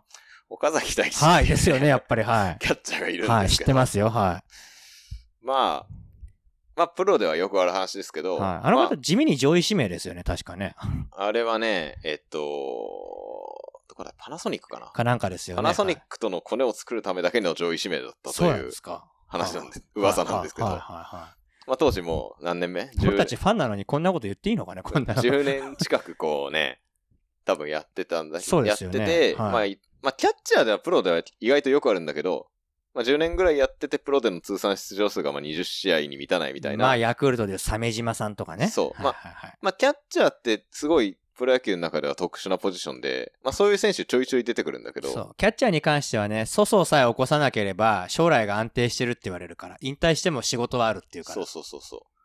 まあ、そういうね、ルートにいたはずの岡崎大地が、はい。まあなぜかこう、キャンプから、まあ、キャンプでは一軍にいるような選手だったんだけど、まあ、そうだね。。そうん。でも内野も持ってたからね、岡崎は一時期は。そうだったかなで、まあ、当時しかもあの、若手のね、はい。梅ちゃんですよ。そうだよ、梅ちゃんだよね。うん。梅の2年目ですよ。だよね。2うん。年目、1年目になんかこ割とね、こう、球団の目が出てね。う、ありとあらゆるこう、田淵以来という記録を、新人保守の記録を、あの、ホームランを打つたびに塗り返した梅野が梅野がね。いて、はい。っていう、で、まあ、ベテランではまあ、まだ藤井がいたのかな？っはいはいはいはいはい。ていうような感じの中で、藤井ね、男前ね。はいはいはい。なぜかね、キャンプからこう、矢野さん、ヘッドコーチの矢野さんがですね、はいまあ、あの、名捕手だった、はい。岡崎がいいぞと。はいはいはい。岡崎は今まで、こう、ちょっとチャンスに恵まれなくて、一軍でこう、なかなか結果が出なかったけれども、岡崎はいいぞと。はい。今年の岡崎は一味違うというようなことを、まあ、繰り返してですね、はい。まあオープン戦でもずっと使われて、はい。開幕戦で8番キャッチャースタメンだったしました。はい。プロ初開幕スタメンですよ。はい。まあ、それだけ聞くと、こうね、こまあ、美談ですう、わね。そう、見出されてう、ん。今まで芽が出なかったのが、新しい指導者にこうね、うん。見出されて、まあ、それで別にいいんですよ、活躍してくれれば。活躍しましたっけ？それで岡崎が、はい。こう、バカスカ打ったりとか、はいこう、いいリードをしてね、こう、投手陣を引っ張っていく存在だ、になったら、うん。まあ、いい話ですよ。そうですよね。矢野よくやったと。う岡崎も頑張ってきた甲斐があったなって話だったんですけど、なんかね、そうでもなかったんですよね。その年ってそれこそピッチャーだってさ、なんか、結構メッセンジャー以外なんかパッとしなかった年じゃなかったっけ？とかな能見そうもなんかパッとしなかったんじゃなかったっけ、うんその年。うんだよね。で藤波が壊れた年です。そうだよね。2015年っつったらね。うんはい。あの、金本やってきて。そう。そうだよね。はい。まあ、っていう時に、なんていう時にね、はい。岡崎がなぜかね、まあ、開幕スタメン出ちゃいました。そう。まあ、っていう時に、まあ、僕はあの、甲子園球場に行く機会がありまして、はい、はい、はい。そこでなんかあの、スタジアムツアーみたいなのを試合前にありますね。ファンクラブとかゲー店とかのね。うんやってて、で、まあ、俺、初甲子園だったんだよ、その時ね。はいはいはい。で、その時に、まあ、それに、まあ、あの、応募して。綺麗になった後、甲子園。綺麗になったなった後か。うんそっか。まあ、汚かったからな、前は。そう。で、それになんかこう、OB 解説者がこう、ゲストで来て、いろいろトークをしてくれるみたいなはいはいはいはい、企画がしたはい。時に、来たのが、遠山庄司だったんですよ。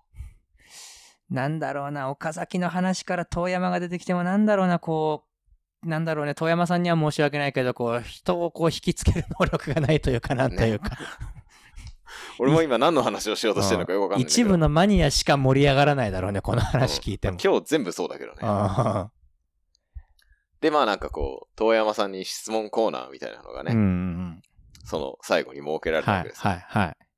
で、まあこうね、いろんな人が質問するわけですよ。はいあの、まあ、しょうもない質問でしょ、大体は。あの、松井さんとの対決はどうでしたかみたいなね。はいはいはい。とか、あの、今年注目の選手は誰ですか？みたいなでしょ、ねどうせは。そういうね、こう、こう、毒にも薬にもならない、ね。ならないよなな。質問をねうんうんまあ、遠山さんもニコニコ答えてたわけですよ。あ遠山さんが今現役だったら対戦したいバッターは誰ですかみたいなのね。あそれどうでもいい質問をね、あが出た中にね、あ僕がはいと手を挙げてね、あ今年はあの、開幕から岡崎選手があの評価されて使われていますけれども、うん遠山さんは岡崎選手のどこが評価されて、スタメンで使われてると思います 記者みたいな質問したら、本当にな。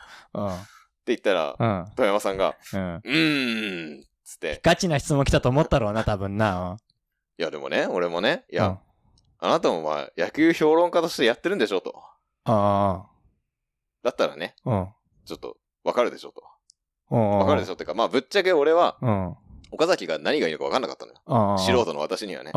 素人の私には岡崎の何が評価されて開幕から使われてて、うんぶっちゃけ結果もそんな出てなかったのであていう目で、まあ、プロの野球評論家だったら、ああのね、素人にはわからない、多分岡崎の良さというのがあるだろうと。あるだろうとん踏んで、まあそういうあの、シュートな質問をね、はい、岡崎にき投げかけましたと。岡崎遠山にね、あ、富山か、富山にね。岡崎本人には言えねえわな。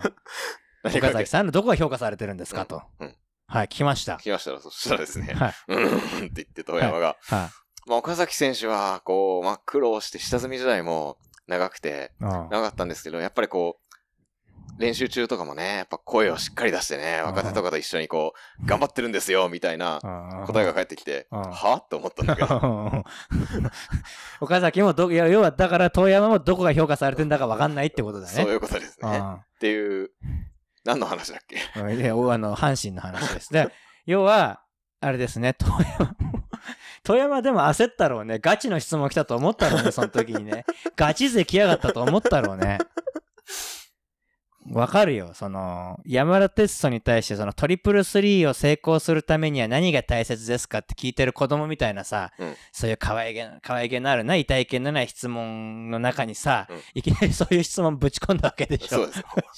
岡崎と周りがピキってなんなかったのそれ や空気いや、別、わかんないですよね。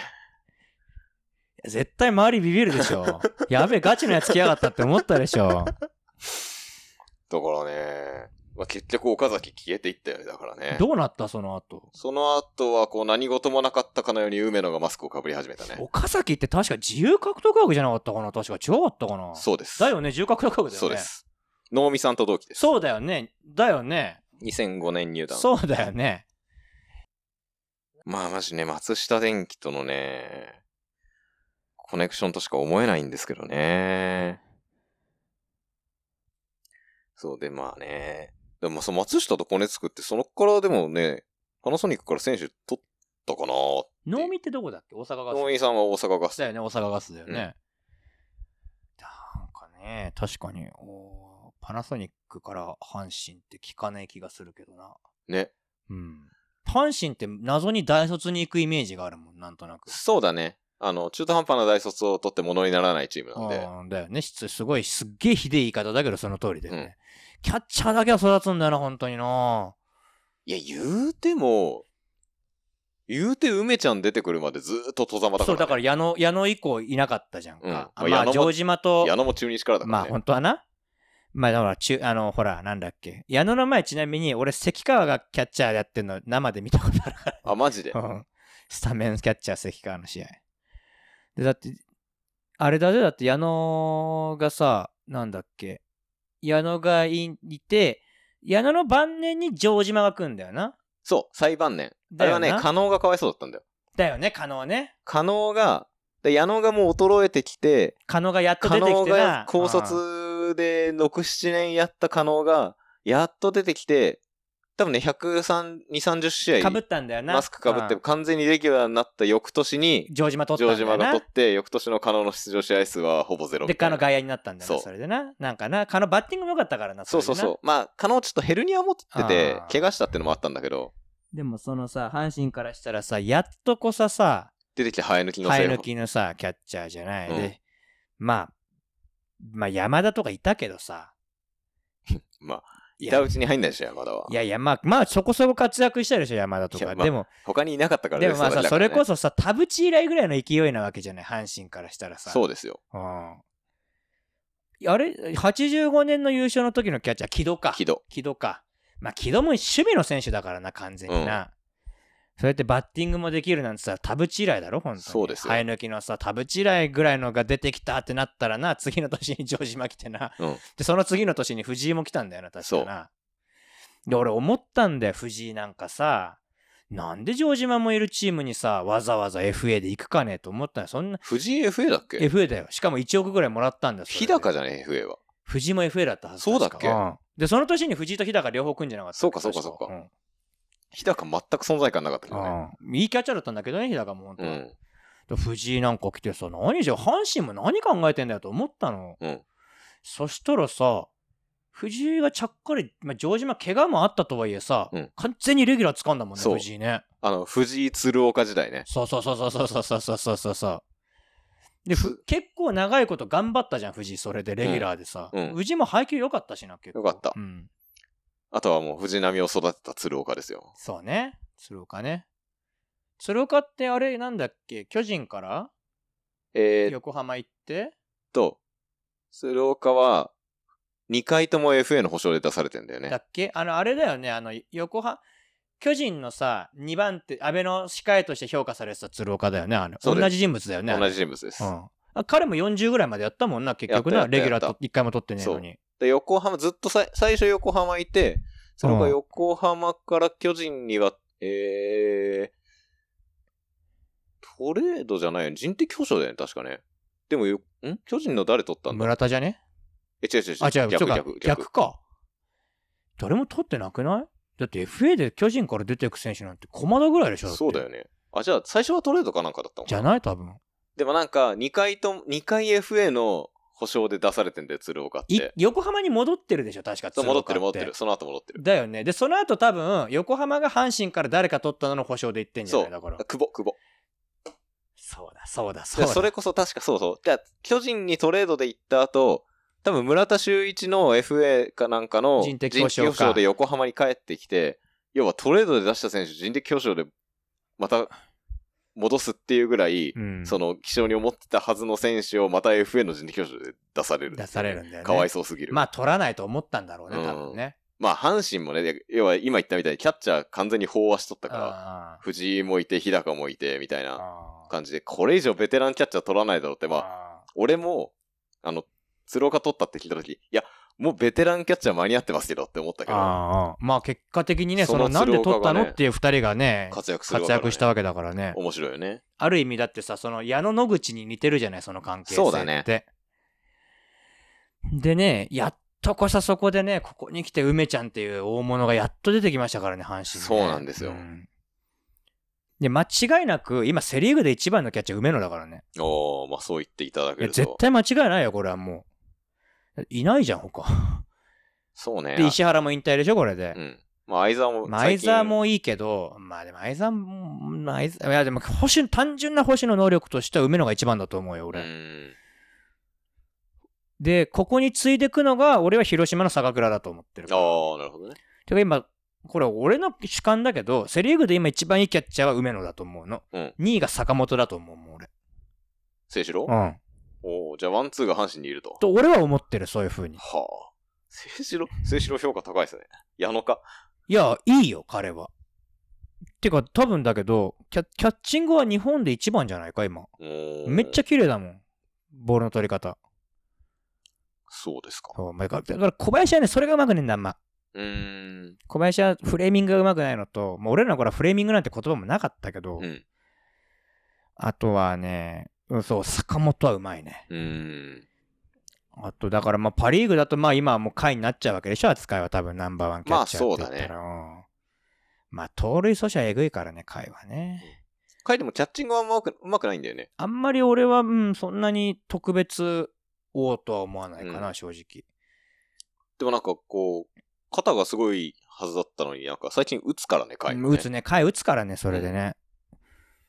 でもさ、かあのさ、さ、回キャノン、回キャノンって言ってる回でもさ、盗塁阻止率5割とかなわけじゃない。うん。古田の6割って異常だよね、意味わかんないよねだってあの頃ってだってさ、広島に野村とか尾形とかいた頃だからね。うん広島に飲む尾形とか野村いて、巨人にも尾形光一がいた頃だからね。そうだ巨人にも尾形いて、あと誰だ？足速い選手で言えば、石井拓郎とかも現役だろだって。そうそう、拓郎も割と全盛期よ。でしょ、うん。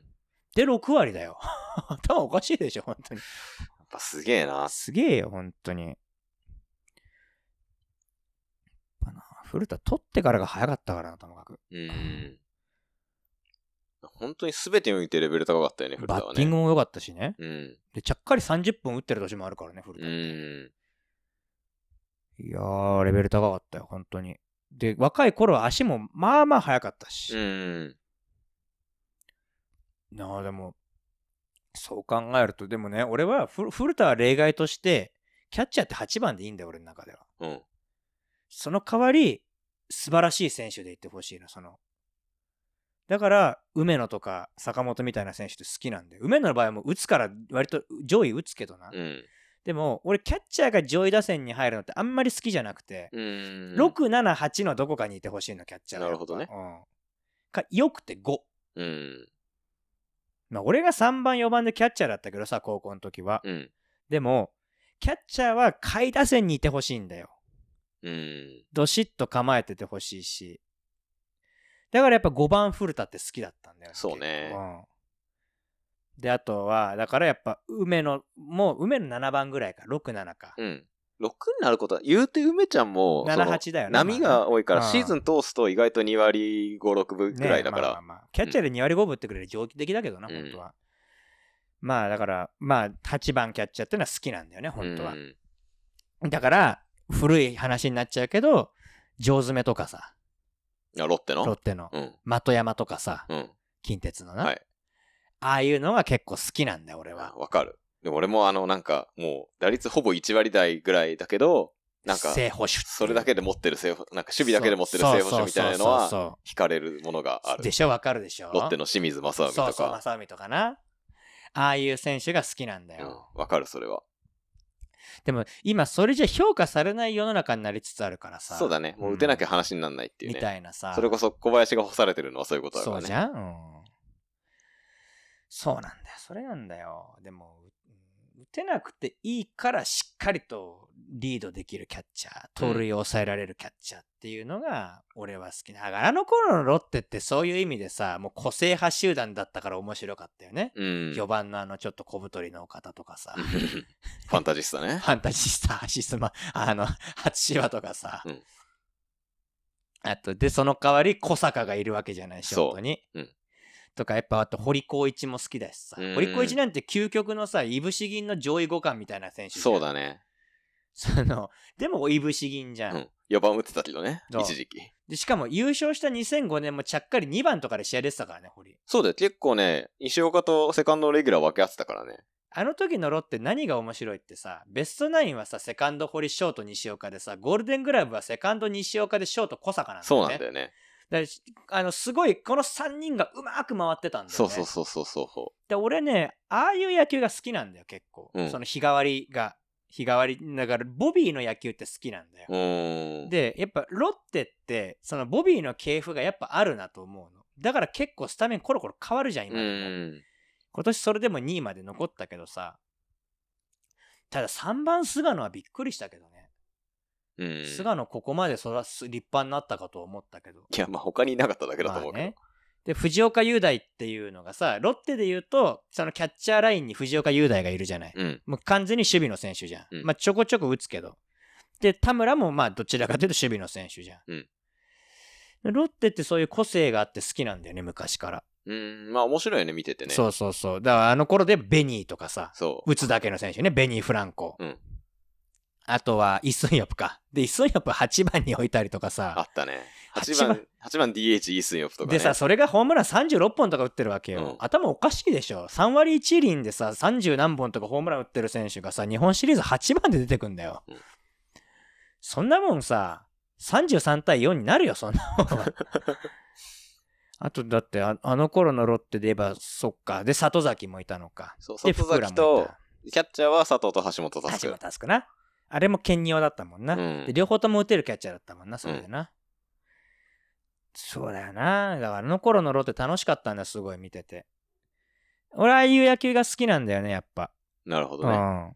いや、まあ、レギュラー固定も好きだよ、もちろん。だから2018年のヤクルトみたいなのも好きだよ、もちろんね。うん2018年のヤクルトみたいなのも好きだけど、やるんだったら、もうああいう風に徹底的にいろんな選手、というか、打順を変えたり、守備位置を変えたりとかしてさ、その、ボビーもさ、いろいろ変えてるけどさ、闇雲に変えてるわけじゃないじゃん。うん。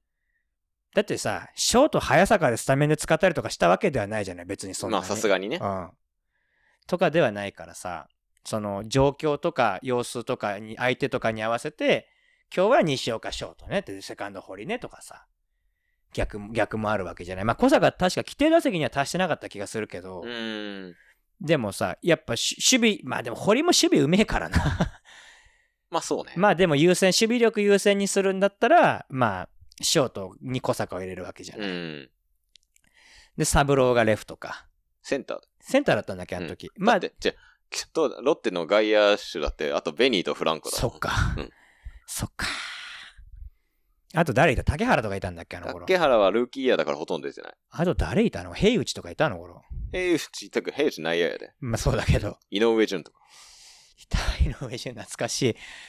木田は？聞いたもう巨人、阪神あの頃。ん？北北？北北？北？北は、北が輝いたのはあの1年目の2試合連続サヨナラ打った時だけだから。だけだか、そっか。うんえ、ベニーとフランコとサブローしかいなかった？あの頃の外野って。ロッテの外野？岡田まだ入ってきてないしな。えー、っとね、外野の層はそんなでもなかったんじゃね？内野が異常に熱かったのか。うん。福浦いて、イスンヨプいて、今井いてだか。らスンヤプレフトやったりしてたよ。やってたよね、うんそう。おっかねえなと思って見てたけど。パス口とかね。パス口とかいたわ。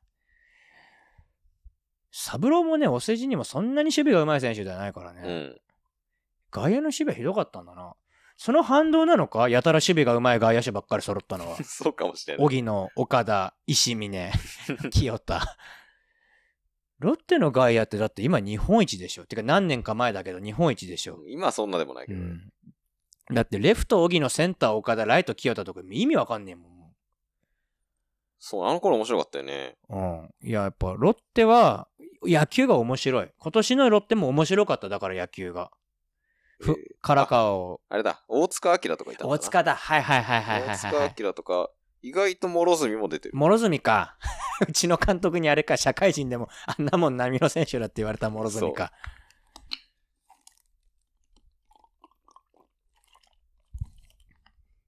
そうね。春ってまだロッテいた？その頃。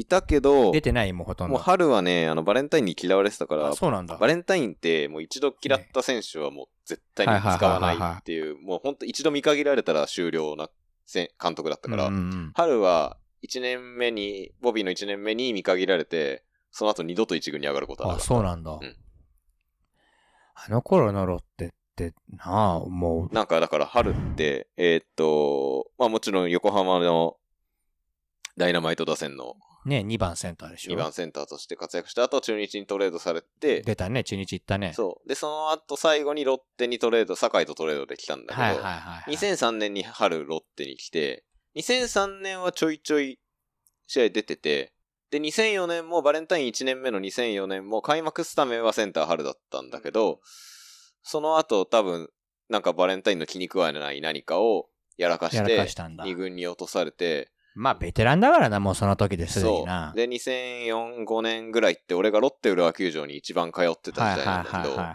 その頃で忘れられないのが、もう春ってもう毎日、まあ俺が行った日はね、うん。まあ多分ずっと毎日だと思うんだけど、毎日も練習場に一番最初に現れて、ベテランなのにな。そう。で、一人、で、ロッテ浦和球場って、えっと、球場の隅っこの方に、あのー鳥かご、バッティングケージがあはい。って、マシンとケージがあっあて、そこで、あの、特打ができるようにはいはいはいなったんだけはど、もう、そっから出てこないんだよね、春は。い。ずーっと打ってんだ。ずーっと打ってんのあそれを1年間、ずーっと2軍でそれをやってた春が忘れられない。ーせめてな、上げてもらえればな。うん多分ねう、ん。誰も聞いてねえよ、もあ、う。マジで？ですか。いや、いい選手がね。やっぱね、なんかね、どうしても人間だから好き嫌い出ちゃうんだろうけどさ。正当に評価される世の中になってほしいよね、本当に。ね。さすがにとっちらかりすぎたな。そうっすか。うん。もうね、2時間半ぐらい話してるから、ね。マジっすかうん。多分もう誰も聞いてないです。マジっすか。で、何に戻せばいいっすか？何にもまとまんないよ。もう終わりですか？今日もね、何にもまとまんないっすよま。とまんないっすか？でもこれでよかったんすか？ちょっとさすがに編集するかもしれないですね。編集、まあ編集はどうぞ自由にしてください。まあやっぱヤクルトっていうのはともかくだから温情があるからいいチームなんですよ。そうだね。はい。まあでも山田も残留したし、そうね。和尚も残留したし、内川も来たし、なんかオフシーズン、ポス、なんだっけ、ストーブリーグの主役感がすごいじゃないですか。そうね。ただ、FA の選手誰も取ってないんだけどね。あそうだね。結局あの、なんていうかこう、ただ FA と権取った選手が残留して、あの、ソフトバンクを戦力外になった内川が来ただけなんですけどそうなんで、すけどなん、か迫力がすごいよね。でもね、ヤクルトってそれでいいんす。うんで、この、他球団クビになって取ったベテランが活躍する。これでいいんですよ。で、内川が鈴木健コースに乗ればいいよね。そう。で、鈴木健坂口ラインに乗ってくれればいいの。うん坂口すごいよね、そう考えると。うんてかもう扱い生え抜きだからね、坂口。うん。まあ、ヤクルトそのパターン多いけど。おいおい、うん。そういうとこが好きなんだよ。うんだから近藤も大事にしてくれると思ったんだよ。うんタイトルも取ったし。ね。いや、本当にね。近藤はな。それが気に入らない。まあ。まあ来年に期待ですか？来年ね、そう。でも優勝は、このファンとしてこんなこと言っちゃいけないけど、優勝は無理だと思う、まだ。うん。うん。もう俺としてはあの、カツオがね、200勝な。役所してくれればね。俺あの。今あの、すべてのプロ野球選手の中で一番好きな選手、カツオなんですよ。まあいいよね。いいピッチャーだよね。じゃあ、怪我しないじゃん。そう。であの、カツオがね、あの、カツオが投げる試合だったら、もうあの、圧倒的に、たとえ阪神、まあ、阪神戦に結構投げんだよ、またカツオが。そうね。まあ、だから、圧倒的にカツオを応援するんだけど。うん。カツオのさ、ってさ、やっぱ、まあ、たまに怪我するけど、足なんだよね、大う体。ん、そう、肩肘丈夫だよね。で、怪我しないじゃん。うんで、やっぱ、速い球投げないじゃん。うん速い球投げないし、カツオって魔球があるわけでもないじゃん。うん。やっぱ大事だと思うんだよ、そうだねれうんそうだね、あの、フォークピッチャーでもないし、ね。ないし、そう。どちらかっていうと、緩急と小刻みな変化球だから。ただ、球種は9種類ぐらい1試合で使うらしいけどそうね。あともうココントロールだよな。そう。球は遅いからね、カツオも。ねいやーもう、ほんとかっこいいんだよな、カツオ。あれで抑えからかっこいいんだよな。あんなさ、こんな、だってなんかさ、リリースの瞬間さ、力抜いてるでしょみたいな投げ方じゃすごい。うんシュンとさ。うん。腕全然振り切ってないからね。そうそう。だあれがさ、面白いのがさ、同じような技巧派でもさ、能見は振り切るじゃん、腕を思いっきり。似たようなタイプじゃんか、割と。うんまあ、能見の方が速球派っちゃ速球派だけど。阪神だと秋山とかね。そうそうそうそうそう。でさ、能見はさ、思いっきり振り切ってさ、変化球を、緩い変化球を投げるじゃんか。うん石川って逆なんだよね。うん。なんていうかこう、完全に置きに入ってるじゃん。そうそうそうそうそう。あのい、や、あれはいいよ。うんあの、子供が真似しちゃいけない、あの、完全に置きに入ってるピッチングをそうそうそう。まあ、してるのに。フォームとしては理想なんだけどな。そうそうそあの少年野球とかでやったら怒られるパターンな、高校野球とかだとな。うんあれでもさ、逆にさ、俺、石川さ、正直さ、高校生相手だったら打たれると思うよ。逆にねうん逆に打たれると思うよ。あと、金属バットだったう。ら。うん。そうね。きき木バットの方がまあ芯食ったら飛ぶんだけどね。うん。でも金属バットの方がミートポイントがね、ミートスポットが多いから。そうだね。あと芯外れても、打球の勢いが多少ね、木製に比べたらやっぱ生きるから、うん。持ってける部分があるよね。手は死ぬほど痛いけどね。うん。本当にやばいからね、まあ、芯外れ。根元とかの時の高級のバットやばいよね。やばいよね。金属の方が痛くない木製の外れるより。あー、どうだ俺、木バットであんま打ったことないからわかんないわ。マジでうんと腕して指手死ぬかと思ったもん、うん本当に。いや、まあ、やばいよね。うん。爪持ってかれたからね、一回。だからね、ほんと石川は200勝してほしいなあと何勝だっけ？まだ30何勝あるんじゃないかな。えいやいや、30い170や超えてるかい。や、うん、もう20何勝のはず。そっか、20何勝か170だか勝らしてるからこ。う、なんかの間違いで来年2桁勝ってくれれば、あとはこう、ちょびちょびね。そうなんだよね。で、だから、石川をクビにしちゃダメ、絶対にもう。いや、だから今、だからこの、ね、こうんの、この、このオフのヤクルトを見てると、うん。カツオを普通に、切りそうで怖いんだそうよ。、クビにする日が来るんじゃないかと思って、あむしろ今年だってまあ3勝10敗とかじゃん。あああうん。まあ、梅野に勝ち消されまくったんだけど、そうなんですよ。うん。だからちょっ10敗まではしてないかな。でも、まあ、負けの方が多いんですとよ。3勝8敗とかじゃん。とかかな。うんで、まあ、梅野がそうなんです。2つ消してるんです、勝ちを。あと、石山も消してるんです。そう。またそれがさ、開幕から2回続いたからね。そうなんだよ。まあそれも、だまあ、だからその、それもあって、カツオの成績だけ見ると、今年のなんかヤクルトの感じだとなんか普通に、ある日突然自由契約選手として公示されるんじゃないかと思って、ドキドキしてたんだけど、ままあさすがになかったけど、で、石川の場合はほら、一か八かの選手だからさ、うん打たれるときとことん打たれるからさ、うん防御率がそんなにいいわけではないから、今は。特に今はね。うん。ただ石川イニングイーターだからさ、本当は。うん。そうなんだよね。俺、それやりかねねえから怖いんだよね。で、ねえ石川だったら多分現役続行したがるじゃん、そこで。うん。そう、カツオって結構そっち派なんだなって思って。50ぐらいまでやりたいって言ってるから,、ね、からね山本昌みたいになりたいって言ってるからね。タイプも似てるしな。うん。まあまあ、それでもし、ね、もし自由契約になって取る球、他に取る球団があるんだと、それはまあ嬉しいことだけど、でも、カツオにはヤクやっちゃルトで、ダメだよ、それはヤクルトで絶対に。200勝してほしいよねう。ん。てか、だって、それこそ本当に山本昌、北別府学クラスの選手だと思うもん。うん。で、やっぱ、生え抜きで終わらせるから美徳なわけじゃん、あとやっぱりそのさ、さっきの休息の話じゃないんだけあどー、この、今のね、その高校生が150キロ平気で投げる時代に、130キロですね。あのピッ、うんあのピッチングをすしてる選手が、あの、一軍でローテ守ってるっていうのは本当に大事なことだと思う。大事だね。間違いない。うん、間違いない。のでうんほんそこは本当に大事にしてほしいし、まさに、まさに。だから、だから好きなんだけど。わかる。すげえわかる。うん。いや、異彩だよね、本当に。うんだって今、他球団見てもいなくねえか。いないいないいない。なんやかんや145以上は出るもんね、みんなね。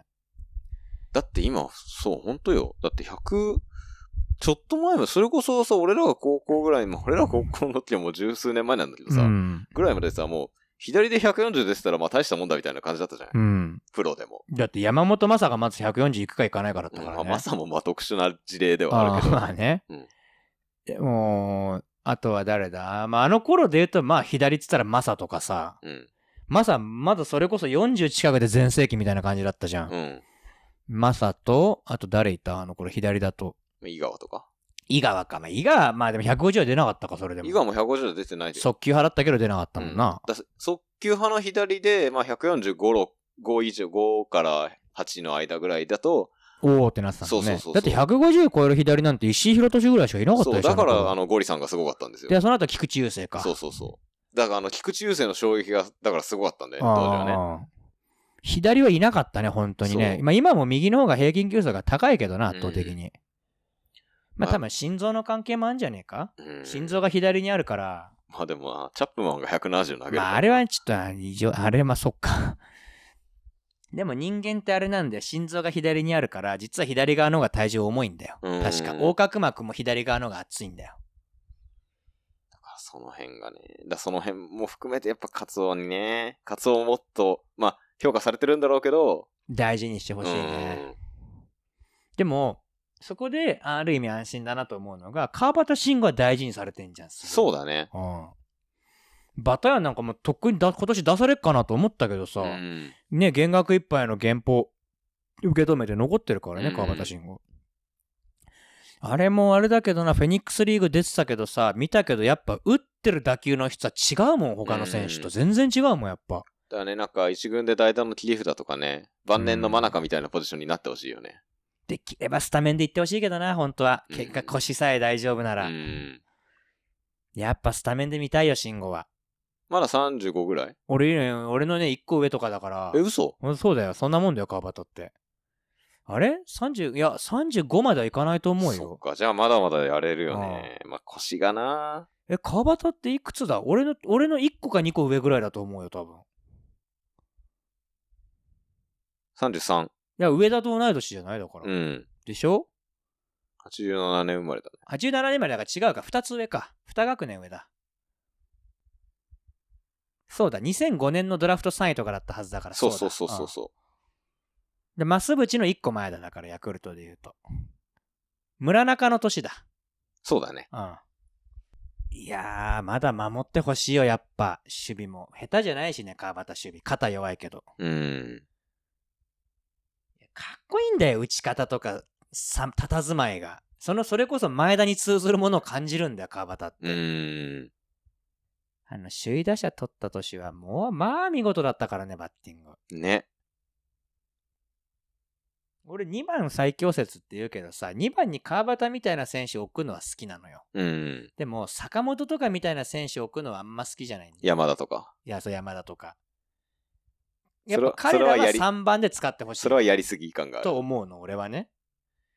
いや、川端みたいなタイプ、それこそ川いや、端とか。てかなんだろう、その、それこそ坂本と山田が例えば同じチームにいたとして、どっちかが2番で3番にどっちか、2、3がその2人ってんだったらまあわかるけど。まあまだな。てことだけどかまあでも1番だな。だったら1番で使ってほしいな、どっちか。って俺は思っちゃうんだよね。でも山田が2番打って青木が3番打つのは違うだろうってことでね。そうそうそうそうそうう。んだから、青木2番は良かったと思う。うんすごく。すごくありだと思うの。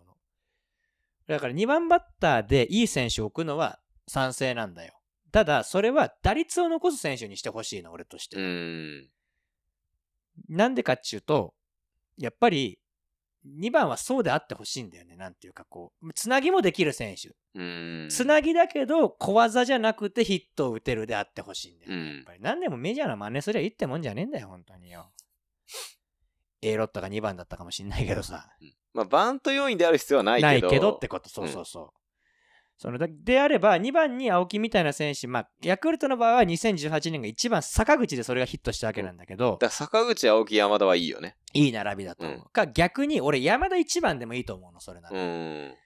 だったら1番にあえて打率は低いけど30分打てる選手を置くのもありだと思ううん。なんでかっていうと、やっぱ相手は怖いからいきなりそれから、そこから入ってくるのは。しかも立ち上がりで不安定な中で、ホームラン打てる選手を上位1番で来られるのは相手は相当嫌だと思うから。うん。で、仮にそいつが打てなかったとしても、そっからまた始まるわけじゃん。2番からさ、つなぎで。うんっていうのはありだと思うんだよね。そうねだから坂本とか丸みたいな選手を1番に置いておく。まあ、丸1番もったいないかな。丸を2番で使うんだったら、みたいな。うんそれ、そうだね。究極言っちゃえばウィーラー1番だよ。うん。うん。っていうのだったら2番最強説もありだと思うんだけど、そうじゃないんだったら、なんか無駄にホームラン打ってる選手を2番に置く意味は、俺は分かんないよね。う正直ん。ねだったらバレンティン2番でいいのかって話だからね。まあ、昔、リグス2番に置いてたけどね。そうだね。まあその時は1番が青木。青木だったのか、そうだ。うん青木リグス、ラミレス、ラロッカだったんだ。うん違う、ラロッカラ、じゃあ岩村だ。青木、リグス、岩村、ラミレス、ラロッカだったんだ。えぐ。えぐ。何ですか、これ。古田監督の時だよね。うん、そうです。なぜかすごい打撃に特化したチームを作ったんだよね、あのね時。あの古田がね。そう。恐ろしかったよね。結局、福川も川本もあれだったけどね、古田2世にはなれなかったけどね。うん。福川はなんかコーチやってるけどね、ちゃっかり。まあ、だからそれが、そのヤクルトのいいところうんですよ。そうなんだよ、本当はね。そうなんだよ。たださすがに今の一軍のコーチ陣の顔を見ると、さすがにどうなのかなって思うところはあるけどね。雄一はどうなんだと。うん、今、バッティング技術が天才的とは言われてたじゃん、現役の時から。うんその内角を打つ様とかはさ、うん。っていう意味でコーチとして有能になるのかもしれないけどさ、だって冷静に考えたらさ、ヘッドコーチ宮寺だよだって。うん。ヘッドコーチ宮出でさ、バッテリーコーチ絹川でしょ？で、守備走塁コーチ森岡でしょ、うんで、さ、打撃コーチ雄一じゃんか。さすがに小粒すぎませんかね？戸高よ。うん、同じヤクルトとしてもさ、その、さ、そのちょっと前はさ、一軍の守備走塁コーチが、土橋と福地。うんで、打撃コーチが、杉浦、杉村と、誰いたんだっけあと。まあ、伊勢さんとか、あとまあ、あの時、宮出か、それこそ。うん打撃コーチは宮出だったんだ。で、ピッチングコーチはさ、最、あの、石井ゴリさんね。うんゴリさんだったり、伊藤智さんだったり、高津だったりさ。うんで、まあ一応監督、真中とかさ。まあ、粒揃いじゃないですか。バッテリーコーチが野口さんだった時もあったから、ね。ああ、そうだね。そう考えるとさ、今のコーチ陣、小粒すぎません？さすがにねさすがに小粒すぎません？いくらね、実績があるからいいコーチになるとは言わん、いじゃないとは言ってもさ、もうちょっとどうにかなりませんかねっていう。コーチ陣に引きがなさすぎるって言っちゃ失礼だけどまあさ、確かに。二軍のコーチの方が豪華なんだよ。そうだね。福地だ、土橋だって。うん入れ替えろよ。川田さんいなくなっちゃうしさ。うん。まったくよ。そんなところでいいですか？いいですよい。いですか？何もまとまらないんですけど。まあ、なんかあと話した方がいいですか？いや、もういいですか？もういいっす疲れましたか？疲れました。まあ、とりあえず今年のヤクルトは非常だっていうことです。そうですね。あと、阪神は、もうちょっと頑張って巨人に勝ってほしい。そうですね。もうヤクルトが言えた口じゃないけど、まあ来年はあの、来年は多分本当に藤波が復活するんで。いけるかうね、ん。いあれだって復活したら化け物だで、あれ、本当に。いや、マジで藤波はあの、大谷と並ぶ逸材だから、や、俺、大谷以上だと思うよ、藤波。うん。高校時代見てるとね。うん。いや、プロ入ってからの球見てても、うん。大谷はぶっちゃけ球は速いけど、球は速いけど、球は速いけどって感じだから。藤波は、球速いだけじゃないもん、やっぱ。ボールがちっちゃく見えっから、藤波が投げると。なんかこう、ピッチャーとしての総合力は、圧倒的に藤波の方が上だよ、うん本当っていうのは。はあったよね。フィールディングもうまかったし。うん。今や見る影もないですが。本当だよ。なサイドスローになったりとかさ。名前出していいのかわかんないけどさ、ひふみさんみたいなことにならないでよ、藤波頼むから。これはな、ひふみはだって、高校時代からもう終わってたもん。まあ、な最後サイドスローになってたしな、違う違う高校時代からあれ入団した時にもう投げれる方じゃなかったもん。怪我してたからな。うん。うんだってあれだね、ひふみって高校の時に選抜優勝で、ん？選抜優勝してないのか、準優勝だったのか、選抜。かなの時に、すごい注目されたんで、島袋と並んで。うんでもその時もすでにもう肩ボロボロだったからね。そう。で、夏になったらなぜかサイドスローで帰ってきたんだよ、甲子園に。で、結局、その優勝投手、準優勝投手ともにクビになっちゃったからね。島袋もクビになったからね。そうだね。うん。だからね、そんなひふみさん。でも期待し、野手になったじゃん。うん。頑張ってほしかったじゃん。で、阪神クビになったけどさ、どっか独立リーグかなんかでやったんだよ。うん。で、また NPB に戻りたいっつってさ、肩の痛みもだいぶ癒えてきたっつってさ、うん頑張りますって言ってた矢先にさ、やらかしよったんすよ。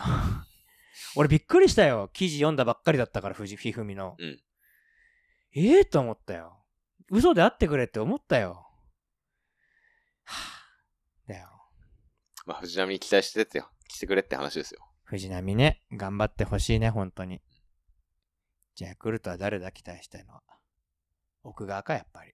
奥川くんね。うん来年はね、1軍で15試合ぐらい投げてくれればいいけど、うん。いや、来るでしょ来てほしいね、うん彼には。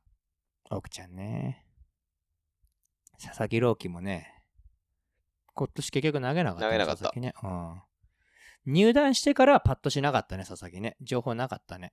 まあでも多分、ちゃんとまあそういう方針なんだろうけどな。やることをやったんだろうなっていううんん佐々木に関しては、もうパッて見て、どう見ても体が出来上がってないからね、やっぱりね。そうそうそう。んそれこそあの、さっき言った体ができてないのに160投げてる一番危ないパターンだ。危ないパターンだと思うよ。うんだからしっかり体作りさせたのは正解だと思うよ。うん。しかも、県立校だからな。うん。県立校だし、その、どう見てもハードワークを積んでないからうんね。そうそうそう。さすがに、大切に使うのはわかるけど、大切に使われすぎてたともちょっと思うから、うん佐々木に関しては。うんまあ、うん、いい方針だと思うよ。まず、その、1年間野球やることに慣れて、そうだね。体を作ってっていうとこから始めるのはまあいいことだようん奥側もだから1試合の最後だけだからね。そうそうそうそうねんよくやってるよね。最初からね、出しすぎると、絶対に後でね、ろくなことにならないからね。うんまあ、ただ、やっぱり最後に一つ言いたいのは、そう考えると、やっぱ松坂ってすごいよな。まあ、化け物ですよ。やっぱ化け物だよな、松坂って。うん松坂がいかにすごかったっていうのは感じるよな。1年目からバリバリ投げてるからね。まあ、だからやっぱ松坂とか田中マーとか、あ、マー君ね。そう。あの辺、だ本当にああの辺はやっぱ20年に一度しか出てこないんだなってことですよ。ああ。あの、投げる球だけじゃなくて、フィジカルの強さも含めてなそうそう。そうそう。高卒1年目で1年間ローテ守れる体だったり、うんっていうのはやっぱ本当に20年に一度の逸材なんだなっていうことですよね。そうだね。みんな頑張ってほしいね。うん。そんな感じで。わかりましたこれ。配信すっかなこれ。わかんない。しなくてもいいよ。あまりにもね、あまりにもあんまりかもしれないんでわかんないですけど、ままあ、編集してあ、編適当に。集して適当に出せればいいかと思いま了す。解です。はい。まあ野球好きな方が、まあ結構ね、多分ヤクルトファンのね、で、これを聞いてくれそうな人が数人思い浮かんでるので、今。あ、本当に？はい。同じこと思ってくれるかな？同じこと思ってくれるといいんですけど、まあその辺もね。大丈夫かな？補強してでも強くなるとか思ってる人だったらちょっと申し訳ねえな。まあその辺もなんかハッシュタグとかで、ね。大丈夫かな？バレンティン他球団行っても頑張るとか思ってる人だったら俺の言ってることすごい嫌味になっちゃうんだけど大丈夫かな？まあまあまあまあまあ。多分大丈夫だと思いますよ。大丈夫か？はい、まあやっぱヤクルトっていうのはそういうチームなんです。そうですねき。最後に言わせてください。ヤクルトファンっていうのは、巨人ファンになれなかったものがヤクルトファンになるんです。俺はそう思ってます。はい僕も浦浦和レッズを応援しないようアルディージャか。アルディージャサポーターなんで、よく、よくわかります。はいはいはいそういうもんなんです。はい巨人が与党ならヤクルトは野党なんです。い や、ね、カタカナのね。そうそうそう。カタカナのいや野党。いやね、うんカタカナの野そう党ね。そういうチームであってほしいんだ、やっぱ。そうだな。そう。うん。王道のチームじゃないの。花の都の真ん中だけど、そう、花の都のな真ん中で和気あいあいとやってるチームであってほしいんだよ。なるほどねやっぱそんな感じでした。じゃあうん、です。まあ、今後、今後、ケンタロウを呼ぶかわかりませんが、はもしね、まあ、でも高校時代の野球部の話とかもうちょっとね、したいよね。あい。の、まあ、逸話は多いよね。なんていうかこう、やっぱ弱小、まあ、うちはまあ弱小の中でもだいぶイレイレギュラーではあったけど、まあ、ま弱小校まあ俺はの、卓球他チーム行ってもレギュラー取れた自信はあるけどな、ある程度。まあ、まあ、はいはいって感じですけど、まあ、弱小校のね、野球部の生活っていうのもなかなかね、面白いと思うんで、その辺の話もね、いずれできたらいいかなとは。あと、こう放送して大丈夫なのかわかんないけど、あの、偉大な先輩のお話もあるからね、やっぱり。そうだね。偉大ないや偉ね。大な監督の話しとこう偉大な監督と偉大な先輩の 話があるからね。あと、偉大な顧問の話もあるからね。まあ、いろいろあるんで、偉大いろいろあるからね。はい。またお呼びするかもしれませんが。まあ、ということで、えー、前回に引き続き、今回のゲストはですね、えー、何ですか？受ける、受ける声楽家ですか？受ける声楽家こと森谷健太郎さんでした。ありがとうございました。ましたよろしくお願いします。